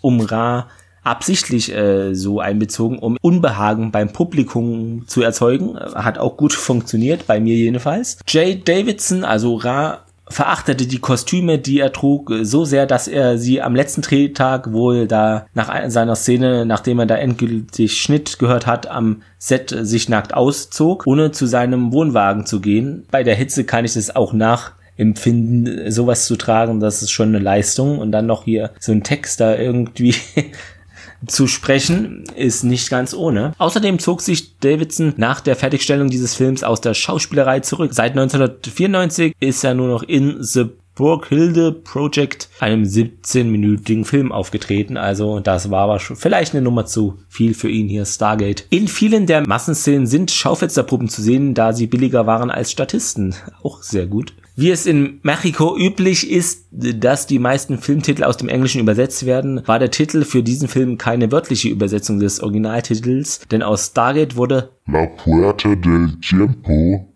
was übersetzt das Tor der Zeit bedeutet. Einige Kinozuschauer dachten fälschlicherweise, dass der weit entfernte Planet, auf dem sich die Truppe begibt, nur eine sehr frühe Zeit in Ägypten sei und wurden ernsthaft mit der Handlung, also das haben sie dann verwechselt, aber gut, wenn man so einen Film so nennt oder umbenennt, besser gesagt, das werde ich eh nie verstehen, warum das immer sein muss, der Bergeingang zu dem Ort, an dem eben dieses äh, der Riesenring auf der Erde da aufbewahrt wird, das äh, Stargate, ist derselbe Eingang, der im Film Wargames für den Eintritt in Norad verwendet wird. Also hier Kriegsspiele von 1983. Hasbro veröffentlichte da auch Actionfiguren zu dem Film, unter anderem von Daniel Jackson, Anubis, Jack O'Neill, also Ra, also und Anubis Chefgarde. Also Anubis war anscheinend der, welcher durch die Transporterringe geköpft wurde. Namen wurden in diesem Film nicht so wirklich immer erwähnt. Das ist deshalb im Nachgang, also das war wohl dessen rechte Hand hier von dem Ra. Die Rasse von diesem Alien da, von Ra, das wurde nie so aufgeklärt in dem Film. Wie die heißen, wo die herkommen, war einfach zweimal nur kurz zu sehen. Das Sternentor ist ein System, das ein Wurmloch öffnen soll. Ein Wurmloch ist eine hypothetische Art der Raumfahrt, die als Einstein-Rosenbrücke bezeichnet wird und nach den Wissenschaftlern Nathan Rosen und Albert Einstein benannt ist. Ihnen zufolge sollte das Wurmloch in der Lage sein, zwei entfernte Punkte im Universum zu vereinen und dabei die Raumzeitgesetze zu ändern, um in kurzer Zeit von einem Punkt zum anderen zu gelangen. Der Name Wurmloch vergleicht das Universum mit einem Apfel, durch den sich ein Wurm bohrt, um einen Punkt auf der anderen Seite zu erreichen, anstatt den langen Weg außen herum zu kriechen. Dasselbe Konzept wurde in Contact von 97 und in Star Trek Deep Space Nine verwendet, ihr werdet es wissen. Ja, der Devlin willigte ein, den Film zu machen, weil er schon immer einen Lawrence von Arabien im Weltraum drehen wollte. Ja, und auch Roland Emmerich bei der Entwicklung der Geschichte half, haben das beide ja zusammen geschrieben, das Drehbuch. Der Director's Cut bestand aus mehreren Szenen, die aus dem Kinostart herausgeschnitten wurden, aus der Kinoversion. Die erste Szene fand unmittelbar nach der Ausgrabung des Stargates 1928 statt und zeigte versteinerte Horuswachen in der Nähe des Decksteins. Die Produzenten hatten versucht, die Idee einzuführen, dass Wesen versucht hatten, nach der Bestattung des Stargates durch das Stargate äh, noch zu kommen, aber sie schnitten die Szene aus Zeitgründen heraus. Näheres könnt ihr dann bei Interesse den Links in den Show Notes dieser Podcast-Episode entnehmen. Ich hoffe, ihr vergesst es nicht und wenn nicht, dann schreibt mir, fordert es ein. Hier, du hast doch versprochen, das reinzupacken. Wo ist das denn nun? Sagt mir Bescheid, falls ich es vergesse. Ja, zur Produktion und Entwicklung. Die frühen Vorpremieren des Films waren katastrophal, wie es aussieht. Und Executive Producer Mario Casar erkannte, dass äh, das Hauptproblem darin bestand, dass die Handlung keinen Sinn ergab. Seine Lösung, die Dialoge des Ra-Charakters sollten untertitelt und zu Informationen verarbeitet werden, die eine klare Handlung darstellten. Als diese Änderung vorgenommen war, brachten die anschließenden Testvorführungen ja mehrheitlich positive Kritiken eben hervor, trug dazu bei, dass der Film zu einem Überraschungshit des Herbstes 94 wurde. Ich weiß gar nicht, wann ich den das erste Mal gesehen habe. Wahrscheinlich im Fernsehen, äh, wahrscheinlich äh, so es lief auf Kabel 1, so könnte ich mir vorstellen. Nur Davidsons Oberkörper wurde gefilmt, weil er sich weigerte, seine ja, Brustwarzringe herauszunehmen. Interessant. Die erste Szene war eine Kombination aus Modellaufnahmen und einem Set in Yuma, Arizona, wo unter anderem auch Rambo 3 gefilmt wurde. Das ursprüngliche Stargate war schwarz lackiert, sah aber wie ein riesiger Reifen wohl aus. Und im letzten Moment wurde es silbern lackiert. Ich denke, doch kann man so sagen, das war wirklich die richtige Entscheidung. Also schwarz, weiß ich nicht. Ich finde das silbern, das passt super zu diesem Ring. Ja, Daniel Jacksons Vortrag über seine Theorien wurde in einem Hotel in Los Angeles gefilmt. Die Szene war ursprünglich viel länger und vertieft sich mehr in die Theorie, dass Außerirdische die ägyptischen Pyramiden gebaut hätten. Aber eben aus Zeitgründen in der veröffentlichten Version dann gekürzt. Die Szene mit O'Neills in seinem Haus waren die ersten, die mit Kurt Russell gefilmt wurden. Seine Haare wurden kurz danach äh, geschnitten. Und der bat auch darum, dass seine Haarfarbe für den Film etwas aufgehellt werden sollte. Die fiktive Einrichtung die das Stargate beherbergt, war das größte Set für den Film, die ehemalige Fichten-Gänsekuppel in Long Beach, Kalifornien. Der Ägyptologe Stuart Tyson Smith schloss sich der Produktion an, um alle altägyptischen Hieroglyphen und die gesprochene Sprache so genau wie möglich zu machen, also dass das überhaupt realisiert werden konnte und authentisch relativ klingt. Zu den Dreharbeiten. Die Maske des Pharaos im Vorspann wurde aus Fiberglas angefertigt und in der Werkstatt montiert. Die Sequenz verwendete eine Motion Control Kamera, um da eine bessere Tiefenschärfe erzielen zu können. Die Partitur von Stargate war die erste Arbeit des Komponisten David Arnold an einem amerikanischen Spielfilm. Als Devlin und Emmerich zum ersten Mal nach London flogen, um sich mit dem halt zu treffen, äh, hatten sie die noch nicht gehört. Als sie sie hörten, hatten sie das Gefühl, er habe den Film auf eine ganz andere Ebene gehoben. Arnold interviewte die Schauspieler später während der Dreharbeiten und nutzte die Informationen, um seine Partitur auch zu verbessern. Es klingt ja auch einfach klasse, der Score zu dem Film fantastisch.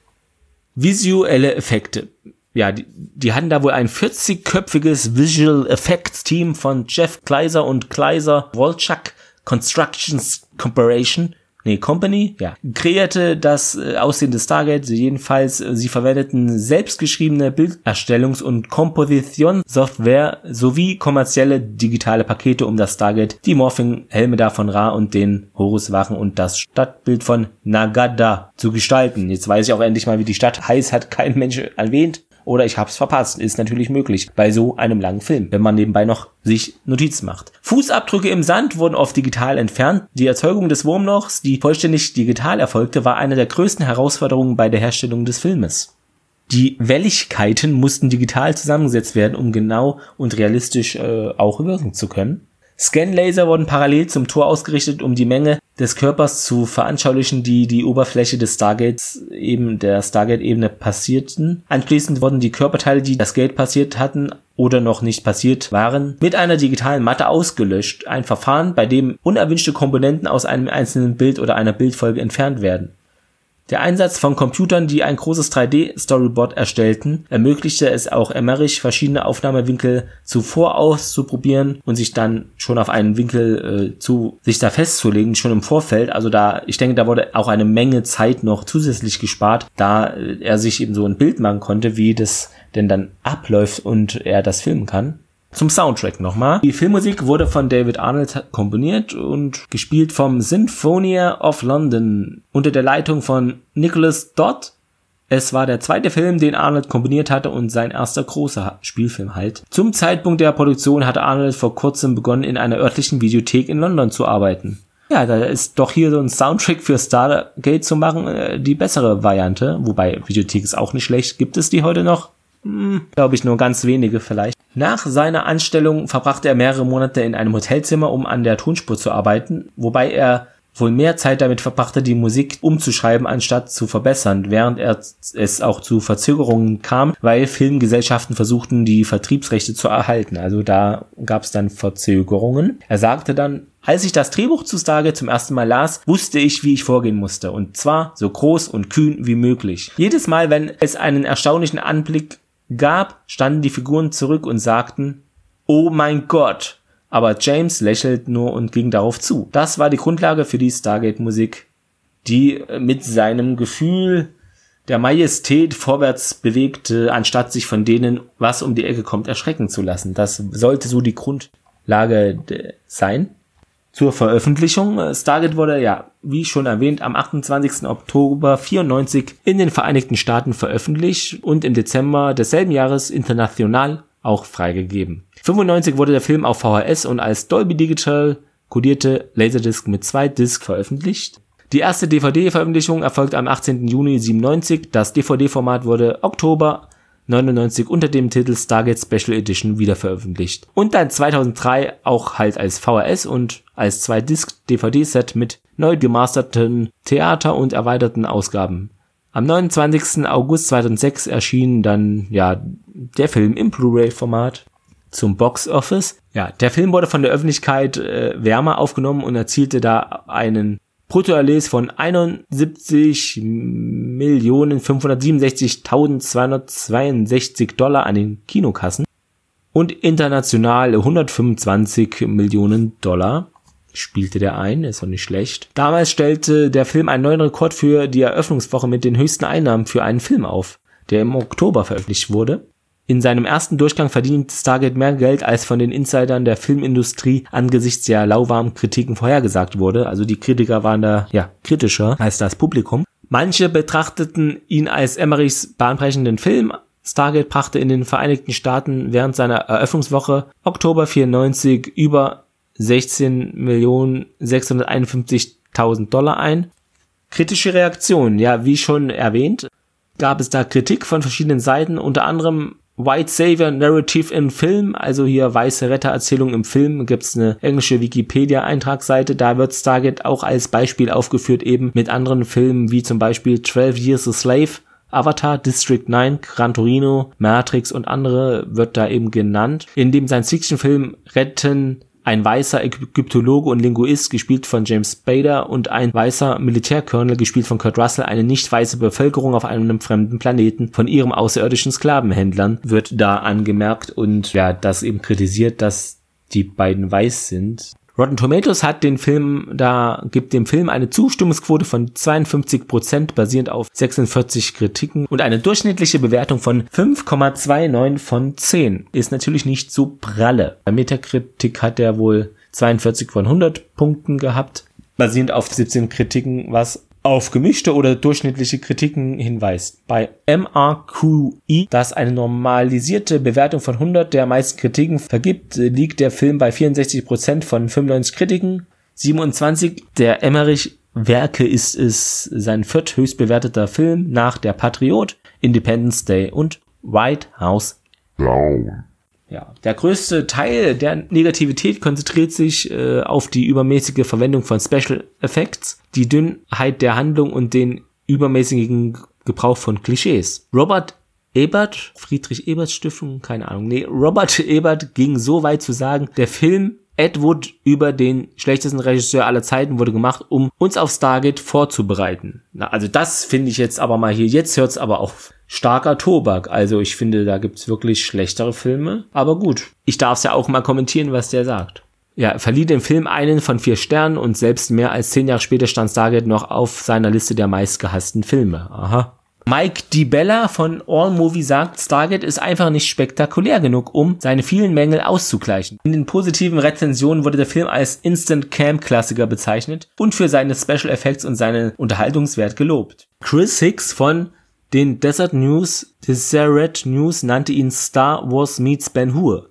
Scott McKenzie von DVD Active sagte, es ist eine Schande, denn die Welt, die um das Stargate herum geschaffen wurde, ist fesselnd und detailliert. Es ist fast genug, um mich dazu zu bringen, die Fernsehserie sehen zu wollen, aber nicht ganz. Also vielleicht kein Fan der Serie hier, was ich interessant fand, dass hier ein Gymnasiallehrer namens Omar Sudi, der behauptete 95 in einem Rechtsstreit äh, da wegen Urheberrechtsverletzungen, dass praktisch der gesamte Film eben aus seinem Manuskript gestohlen wurde, dass er eben als Student zu schreiben begann, ließ da sogar das von ehemaligen Ägyptologie-Professoren der Johns Hopkins University äh, dafür bürgen, also die auch hier kriegen wir ja immer die Corona-Zahlen von der Johns Hopkins University geliefert. Entgegen der langlauf langläufigen Meinung reichte zu sein Manuskript, Manuskript aber, wie es aussieht, nie persönlich direkt bei Roland Emmerich und Deacon Devlin ein. Ja, er behauptet es nur einmal bei 20th Century Fox eingereicht zu haben, die es 84 ablehnten, fünf Jahre bevor Emmerich und Devlin sich überhaupt trafen, um eben das zu bewerkstelligen, den Film. In der Klage wird auch behauptet, dass Studio Kanal schließlich eine Kopie des Manuskripts erwarb und einige Jahre später Emmerich und Devlin beauftragte Stargate unter Verwendung von Sudis Ideen herzustellen. Der verklagte da wirklich alle, also Emmerich, Devlin und alle anderen Produzenten, Studio Kanal, MGM auf 140 Millionen Dollar. 97 wurde der Fall dann aber außergerichtlich für 50.000 Dollar beigelegt naja, für ihn vielleicht nicht so die krasse Ausbeute, aber er hat was dafür bekommen. Aber wer weiß, so Gerichtskosten sind ja auch teuer. 2013 veröffentlichte Sudi einen Roman, der auf dem Manuskript basierte, das er angeblich bei Fox mal einreichte. Ja, das ist doch ein interessanter Fakt. Also hier Klagen bei Filmen hat man auch nicht so oft, äh, vor allem, dass es so groß auch rauskommt. Für die Zukunft äh, war gedacht, Devlin und Emmerich stellten sich da vor, Stargate als Teil einer Filmtriologie aber die Teile 2 und 3 wurden nie entwickelt. Auf der Comic-Con 2006, zwölf Jahre nach der Veröffentlichung des Originalsfilms, erklärte Devlin, er befindet sich in frühen Gesprächen mit den Rechteinhabern von MGM, um die letzten beiden Teile endlich auf die Leinwand bringen zu können.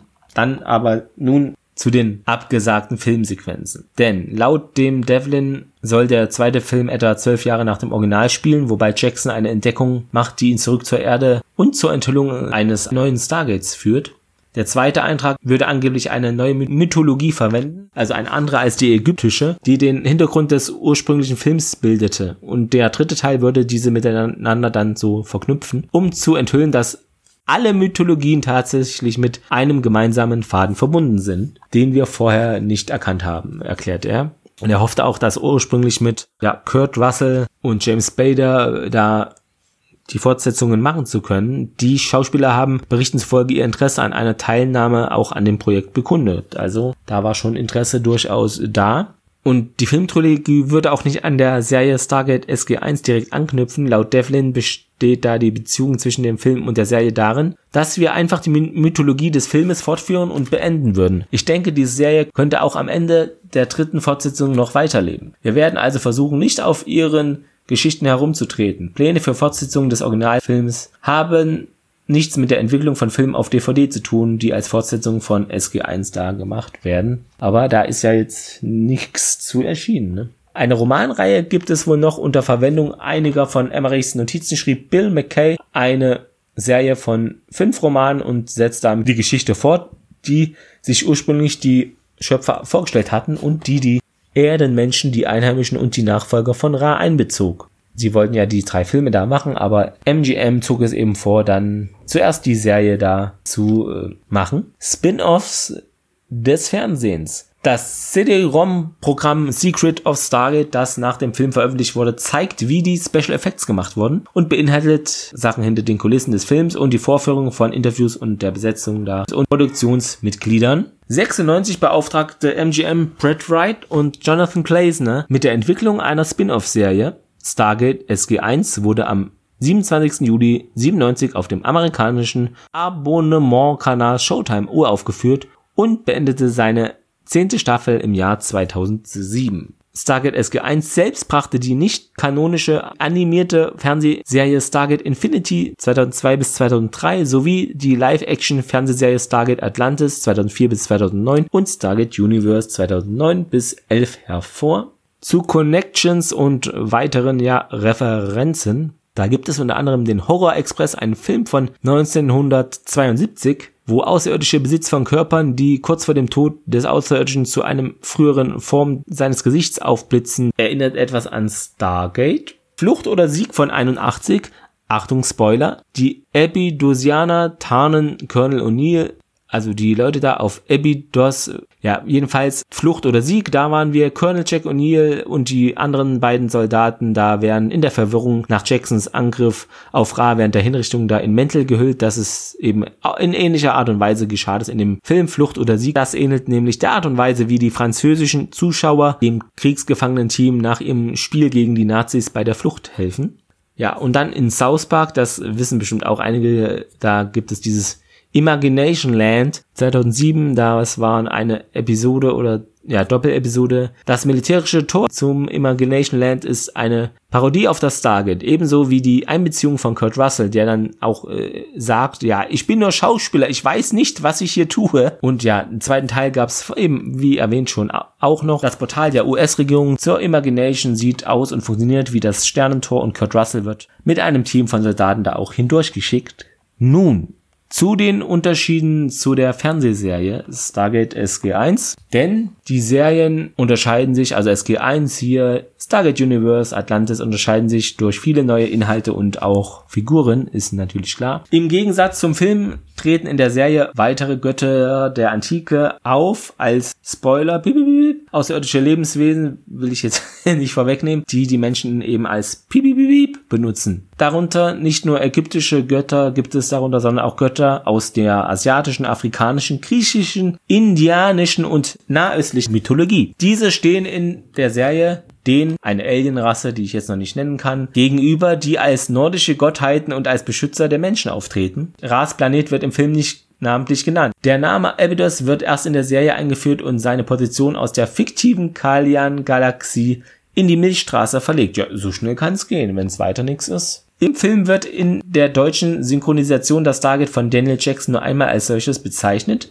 und im Laufe des Films dann ausschließlich Sternentor genannt. In der Serie werden die Bezeichnungen Stargate und Sternentor abwechselnd verwendet. Ein weiterer Unterschied liegt in der Schreibweise, das ist sehr gut, in der Schreibweise des Namens O'Neill. In der Serie mit zwei L und im Film nur mit einem. Der Film war so erfolgreich, dann hat er sich gedacht, oh komm, ein L kann ich mir noch leisten, okay, wir machen noch eine L hin, es kostet wahrscheinlich 423.000 Dollar, aber wir schaffen das in den Personalausweis, wir machen ein L rein haben sie gemacht einfach. Anders ist das ja nicht äh, zu erklären, warum dann auf einmal ein zweites L auftaucht. Das Stargate Center befindet sich im Film unter dem fiktiven Creek Mountain, ja, und in der Serie unter dem real existierenden, ihr wisst es, in auch Colorado, aber ich sag's jetzt noch nicht. Aber es befindet sich irgendwo anders, das kann man doch sagen. Was auch interessant ist, äh, also O'Neill hat da wirklich Veränderungen dann in der späteren Serie, denn sein verstorbener Sohn Taylor heißt dann in der Serie Charlie. Aber, aber warum? Klingt das militärischer? Charlie, Bravo, Echo, Team 4, trink Bier. Warum macht man sowas? Das ergibt doch gar keinen Sinn. Da kommt man doch nur durcheinander. Leute. Die beiden Stargates haben im Film unterschiedliche Symbole. In der Serie hingegen sind die ersten 38 Symbole, in Klammern Sternbilder, immer die gleichen. Bis auf das 39. Symbol des Ursprungsortes, das ist natürlich klar. Und im Film stellt Daniel Jackson nur eine These vor, dass die Beweise für die Erbauung der Pyramiden während der ersten Dynastie gefälscht wurden und die Bauwerke älter sein müssten. Da er die wahren Erbauer aber nicht benennen kann, verhöhnt ihn ein Zuschauer mit der Erwähnung von Außerirdischen. In der Serie hingegen ist es so, dass es in einigen Folgen so dargestellt wird, dass der Daniel damals behauptete, die Pyramiden seien von Außerirdischen wirklich erbaut worden. Passiert dann auch in der Serie etwas mit ihm, aber das kann ich jetzt auch nicht sagen, weil das ist jetzt wäre äh, zu vorgegriffen.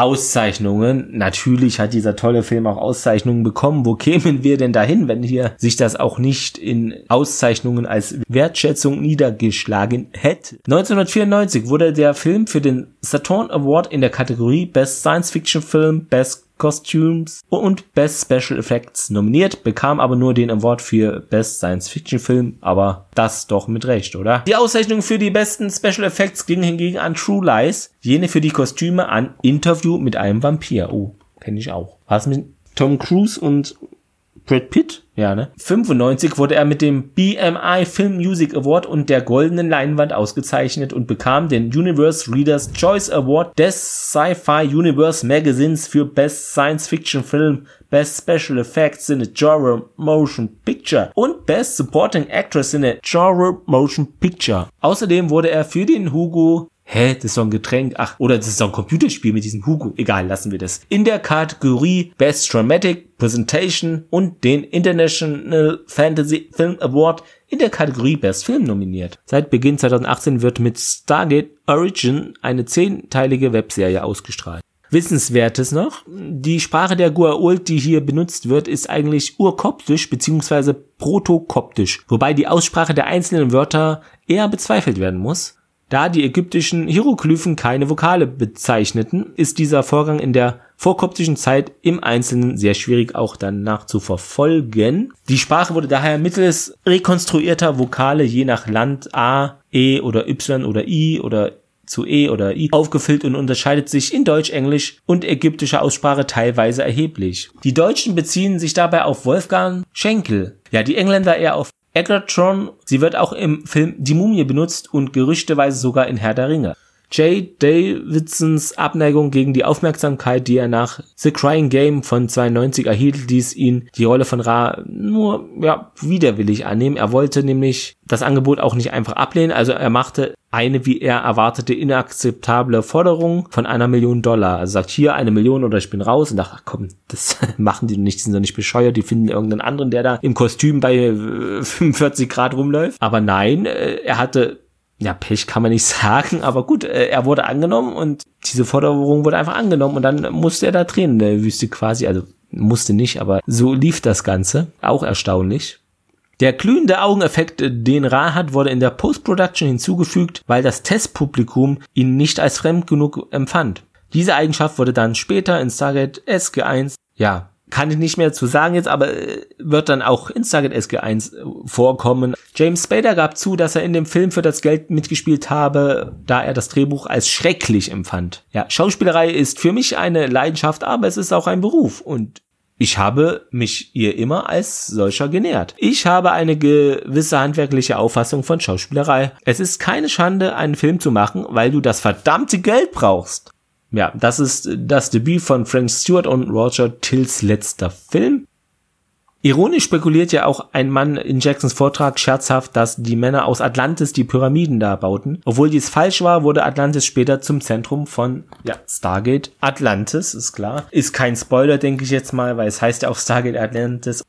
Jimon Yunso, James Spader und Kurt Russell spielten später jeweils Schurken im Marvel Cinematic Universe. Hanzo spielte Korath in Guardians of the Galaxy und Spader spielte Ultron in Avengers Age of Ultron und der Kurt Russell Ego in Guardians of the Galaxy 2. Ja, und es gibt noch, das hätte ich fast vergessen, deshalb habe ich es noch unter diesem Aspekt, bevor wir zu den Fehlern kommen, noch reingeschrieben. Natürlich gibt es ein Spiel von Stargate, etwas älter, und zwar auch von 94. Erschien noch auf dem SNES. E ist ein Side-Scroller, ja, Jump-Run-Abenteuer und man steuert da den O'Neill auf einer Vielzahl von Zielen ist er mit einem Gewehr und Granaten bewaffnet. Er begibt sich durch die Wüste, Höhlen und Nomadenstädte, bis er schließlich zum Palast von Ra kommt. Jetzt zu den Fehlern, auch nicht komplett, nur einige. Das, was ich ja, für erwähnenswert halte. Wenn Bergleute da ein Festessen oder eine Willkommensparty feiern, sitzt eine Gruppe von ihnen um den Kamin herum. Es ist klar, dass das Feuer von einem Gasringbrenner kommt und nicht von Holz. Also das sah wohl, ja, wenn man genau hinguckt, äh, schlecht aus. Ja, der Goldschmuck, der Daniel Jackson geschenkt wurde, wurde als das Auge des Ra bezeichnet. Die Gravur auf dem Medaillon ist jedoch das Auge des Horus. So etwas wie das Auge des Ra gibt es in der ägyptischen Mythologie gar nicht. Während des gesamten Films trägt Kowalskis Figur den Rang, eines Oberleutnants, wird aber als Leutnant bezeichnet. Ein Leutnant trägt entweder einen Gold- oder Silberbarren, kein silbernes Eichenblatt und ein Oberstleutnant wird nie als Leutnant bezeichnet. Also da ist auch ein kleiner Fehler, hat sich da reingeschlichen. Die Figur des Leutnant Peretti trägt einen Arbeitsanzug mit technischen Sergeant-Streifen, also auch hier war das nicht ganz so genau. Wenn Daniel und seine Mannschaft zum ersten Mal in die Stadt kommen, wird sein Anhänger unter sein Hemd gesteckt, aber beim nächsten Shot aus dem Hemd, dann beim nächsten Shot wieder ins Hemd, also das wechselt da ständig. Das ist auch etwas ungenau. Verschiedene Reihenfolge wurde hier wahrscheinlich gefilmt, gedreht, an verschiedenen falsch zusammengeschnitten vielleicht auch. Als Daniel Jackson zum ersten Mal das andere Ende des Sternentores erreicht, ist sein Gesicht ganz verschwitzt. Bei der nächsten Aufnahme ist sein Gesicht jedoch völlig trocken. Also hat hier ganz schnell Zackenföhn genommen anscheinend. Kurz bevor die Mannschaft das Stargate zum ersten Mal betritt, übergibt Catherine ihre Halskette an Daniel. Kurz danach gibt es eine Aufnahme von der Catherine, äh, die sie dabei beobachtet und man kann aber sehen, sie hat die Halskette immer noch deutlich um ihren Hals hängen. Das Tempo, in dem der Timer der Bombe tickt, ändert sich mehrmals. Da muss ich auch sagen, das ist mir aber nicht aufgefallen, weil ich war so in diesem Kampf und Geschehen drin und mit Schreiben, Notizen beschäftigt, das habe ich gar nicht gesehen. Wolkenmuster, die während der letzten Kampfszene zwischen den Schüssen ständig ändern, gibt es und manchmal auch überhaupt keine Wolken. Ein Kamerateam spiegelt sich sichtbar in der dunklen Sonnenbrille, die O'Neill und der Rest des Teams zu Beginn des Filmes tragen. Am auffälligsten ist das bei der Blu-ray-Veröffentlichung anscheinend eben aufgrund der höheren Auflösung. Beim ersten Angriff auf das Dorf, nachdem der Anführer durch eine Explosion niedergeschlagen wurde, schwebt ein Schiff vom Himmel herab und die Kabel und Führungsdrähte des Modells sind zu sehen. Die Besatzung benutzt einen Satellitenempfänger, wenn sie auf der anderen Welt ist. Ein Empfänger benötigt aber logischerweise einen Satelliten im Orbit, um ein Signal weiterleiten zu können. Einen Satelliten hätten sie aber nicht hochschicken können und äh, ja, sie könnten auch nicht mit der Erde kommunizieren. Also das stimmt. Das fand ich auch. Ich dachte mir, wie, wie funken die? Wie, wie machen die das denn? Wie, wie funktioniert das? Ja, weil Satellitentelefon ist klar, aber ohne Satellit äh, klingt das wenig. Das ist ein guter Punkt. Als das Stargate zunächst mit einer Sonde getestet wurde, verfügt man über ein System, das die molekulare Dekonstruktion der Sonde zeigt, sowie über eine Sternenkarte, die den Standort der Sonde zeigt, der sich als auf der anderen Seite des Universums herausstellt. Obwohl sie zu diesem Zeitpunkt im Film eine allgemeine Vorstellung von der Funktionsweise des Stargates hatten, würde es nicht ausreichen, Geräte zu konstruieren, die solche Fähigkeiten äh, Funktionen erfüllen könnten, die weit über unser heutiges Wissen hinausgehen. Der Film impliziert aber eindeutig, dass die Ereignisse im 20. Jahrhundert spielen. Insbesondere kann eine Sternkarte, die die Position auf der anderen Seite des bekannten Universums angibt, nicht einfach existieren. Schon allein deshalb nicht, weil alle existierenden Sternkarten nur einen kleinen Teil unserer Galaxie äh, umfassen der im Vergleich zur Größe des beobachtbaren Universums nur ein winziger Fleck ist. Irgendwie haben sie es geschafft, jeden Stern im Universum in ein etwa 15 Fuß langes Glasbrett zu quetschen. Ja, da war auch so ein Punkt, wo ich dachte, okay, wie können die die Karte haben, wenn die da noch nie waren? Da saß ich auch etwas fragend vor dem Bildschirm. Das ist schon, das stimmt schon. Da habe ich mich auch nicht gewundert, jetzt bei dem Punkt, denn der Schokoriegel hätte in der Hitze natürlich schmelzen müssen, den hier der Daniel zweimal in der Hand hat. Die Prämisse ist, dass die Hieroglyphen Sternenkonstellationen darstellen, die als eine Art Koordinatensystem verwendet werden. Viele Sternenkonstellationen von der Erde aus gesehen enthalten jedoch nicht nur Sterne, geschweige denn überhaupt Sterne, die im Weltall tatsächlich nahe beieinander liegen. Sie erscheinen nur auf diese Weise. Viele vermeintliche Sterne in Sternbildern, die zuerst durch die Nacktaugenastronomie identifiziert wurden, sind längst als Galaxien oder Nebel identifiziert worden, die in Wirklichkeit viel weiter entfernt sind als die tatsächlichen Sterne des Sternbildes. Diese Eigenschaft allein bedeutet, dass Sternenbilder bestenfalls eine sehr schlechte Grundlage für ein Koordinatensystem darstellen. Also hier auch etwas ungenau, wie das alles überhaupt funktionieren soll, selbst theoretisch. Und der Songott Ra wird traditionell eben als ein Mann mit einem Falkenkopf dargestellt und nicht als die im Film gezeigte Tutanchamun ähnliche Maske. An einer Stelle kommentiert einer der Figuren, dass das Stargate aus dem gleichen Mineral besteht, das die Eingeborenen abbauen. Da bin ich auch drüber gestolpert. Ja, dies kann nämlich technisch nicht korrekt sein, da ein Mineral eine natürlich vorkommende Substanz ist, während das Geld eben, wird hier erwähnt, auch aus Metall hergestellt werden muss und das aus dem Mineral raffiniert wird. Als sich Daniel Jackson zum ersten Mal dem aktiven Stargate nähert, legt er seine Hand so hinein. Wenn die Hand in das Tor eintritt, würde er aber sofort für den Transport da zerlegt werden, da jedes Stargate ein Einweg-Transportsystem ist. Sollte das empfangende Gate, wenn es nicht genau auf der Koordinaten des Erdtores eingestellt ist, nicht da sein, wenn Jackson seine Hand herauszieht, sondern auf der anderen Welt. Also das hätte so auch nicht wirklich funktioniert mit seinem Handwabbel-Pudding-Test da beim Stargate. Trotz der vielen Maschinen, die zur Aktivierung des Tores auf der Erde eingesetzt wurden, wurde auf Abydos keine benötigt. Der Ring des Stargates dreht sich wie ein Zahlenschloss. Sobald das richtige Symbol ausgerichtet ist, sperrt der Mechanismus es ein und der Ring wird zum nächsten gedreht. Die gesamte Maschinerie im Silo sollte sicherstellen, dass niemand den Ring von Hand drehen musste. Vielleicht sehen wir sowas ähnliches ja mal in einer SG1 Folge, wer weiß.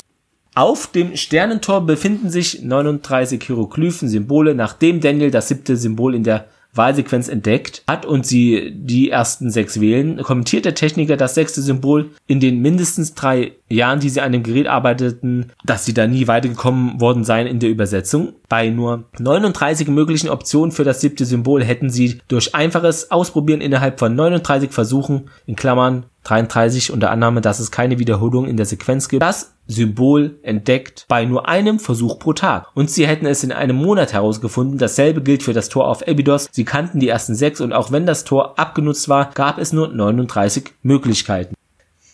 Die drei Monde in Anführungszeichen von Abydos, die über der Pyramide so zu sehen sind, sind äh, offensichtliche Abbildungen des Erdmondes, lediglich eben in der Größe verändert und auch variiert zueinander gedreht. Während der Einwahl, während die Chevrons da einrasten, stimmen die Symbole auf dem Computerbildschirm nicht mit dem überein, was auf dem Stargate zu sehen ist. Ja, das ist klar, aber vielleicht kann man sich so erklären, entweder ist das Stargate zu schnell und der Computer zu langsam oder umgekehrt und deshalb ist es so zeitverzögert.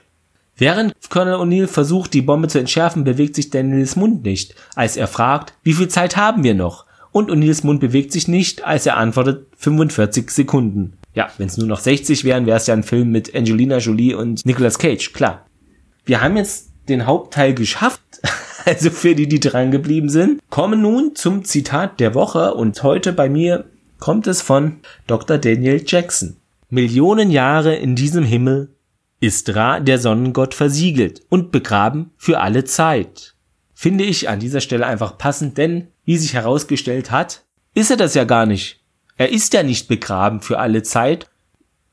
Nun, zum Fazit. Erstmal, so lange Filme bin ich fast gar nicht mehr gewohnt, muss ich zugeben. Standard sind ja mittlerweile so meist circa 90 Minuten geworden. Da hat sich das in den letzten Jahrzehnten wohl so eingependelt. Mich hat der Film wirklich direkt zu Beginn mit der tollen Musik hineingezogen in diese Welt und glücklicherweise wurde ich da auch kaum herausgezogen. Nur eben am Ende mit dieser blau flackernden O'Neill, der hat mich extrem irritiert und wieder back to reality geworfen. Ich weiß, ich habe auch äh, viele Fehler aufgezählt hier, aber für mich ist es eher wichtig, welche reißen mich aus der Handlung heraus und das war eben jetzt bei dem einen vielleicht eher der Fall, aber bei den anderen, mein Gott, viele übersieht man auch. Und außerdem, ich schreibe nebenbei, da fallen bestimmte Teils einfach äh, allein dadurch nicht so auf. Generell bin ich ein Fan von klassischer Musik, aber jetzt hier nicht Mozart, der ja auch für seine Kugeln bekannt ist, oder Beethoven, der ja eigentlich ein Hund ist aus einem Film und kein Komponist, naja, sondern von klassisch mitreisender Musik in Film, Serie und Spielen. Beispiele Jagd auf Roter Oktober, Star Wars, Metal Gear Solid 2, Final Fantasy, um nur einige zu nennen, die haben alle einen super, super, super duper Score. Fantastische Arbeit wurde dort geleistet. Ich finde, äh, er lässt schon durchschimmern, dass das Potenzial für eine Serie da ist, die dann ja auch glücklicherweise kam. Vor allem diese Verbindung zwischen Geschichte und Technik, quasi Zukunft beziehungsweise Außerirdischen, finde ich sehr gelungen und gibt dem Ganzen einen authentischeren Touch da es nicht nur dieses Sci-Fi ist, wie bei anderen Serien vielleicht, sondern auf der Historie aufbaut, altes Ägypten etc., also eine menschliche, historische Grundebene einfach hat.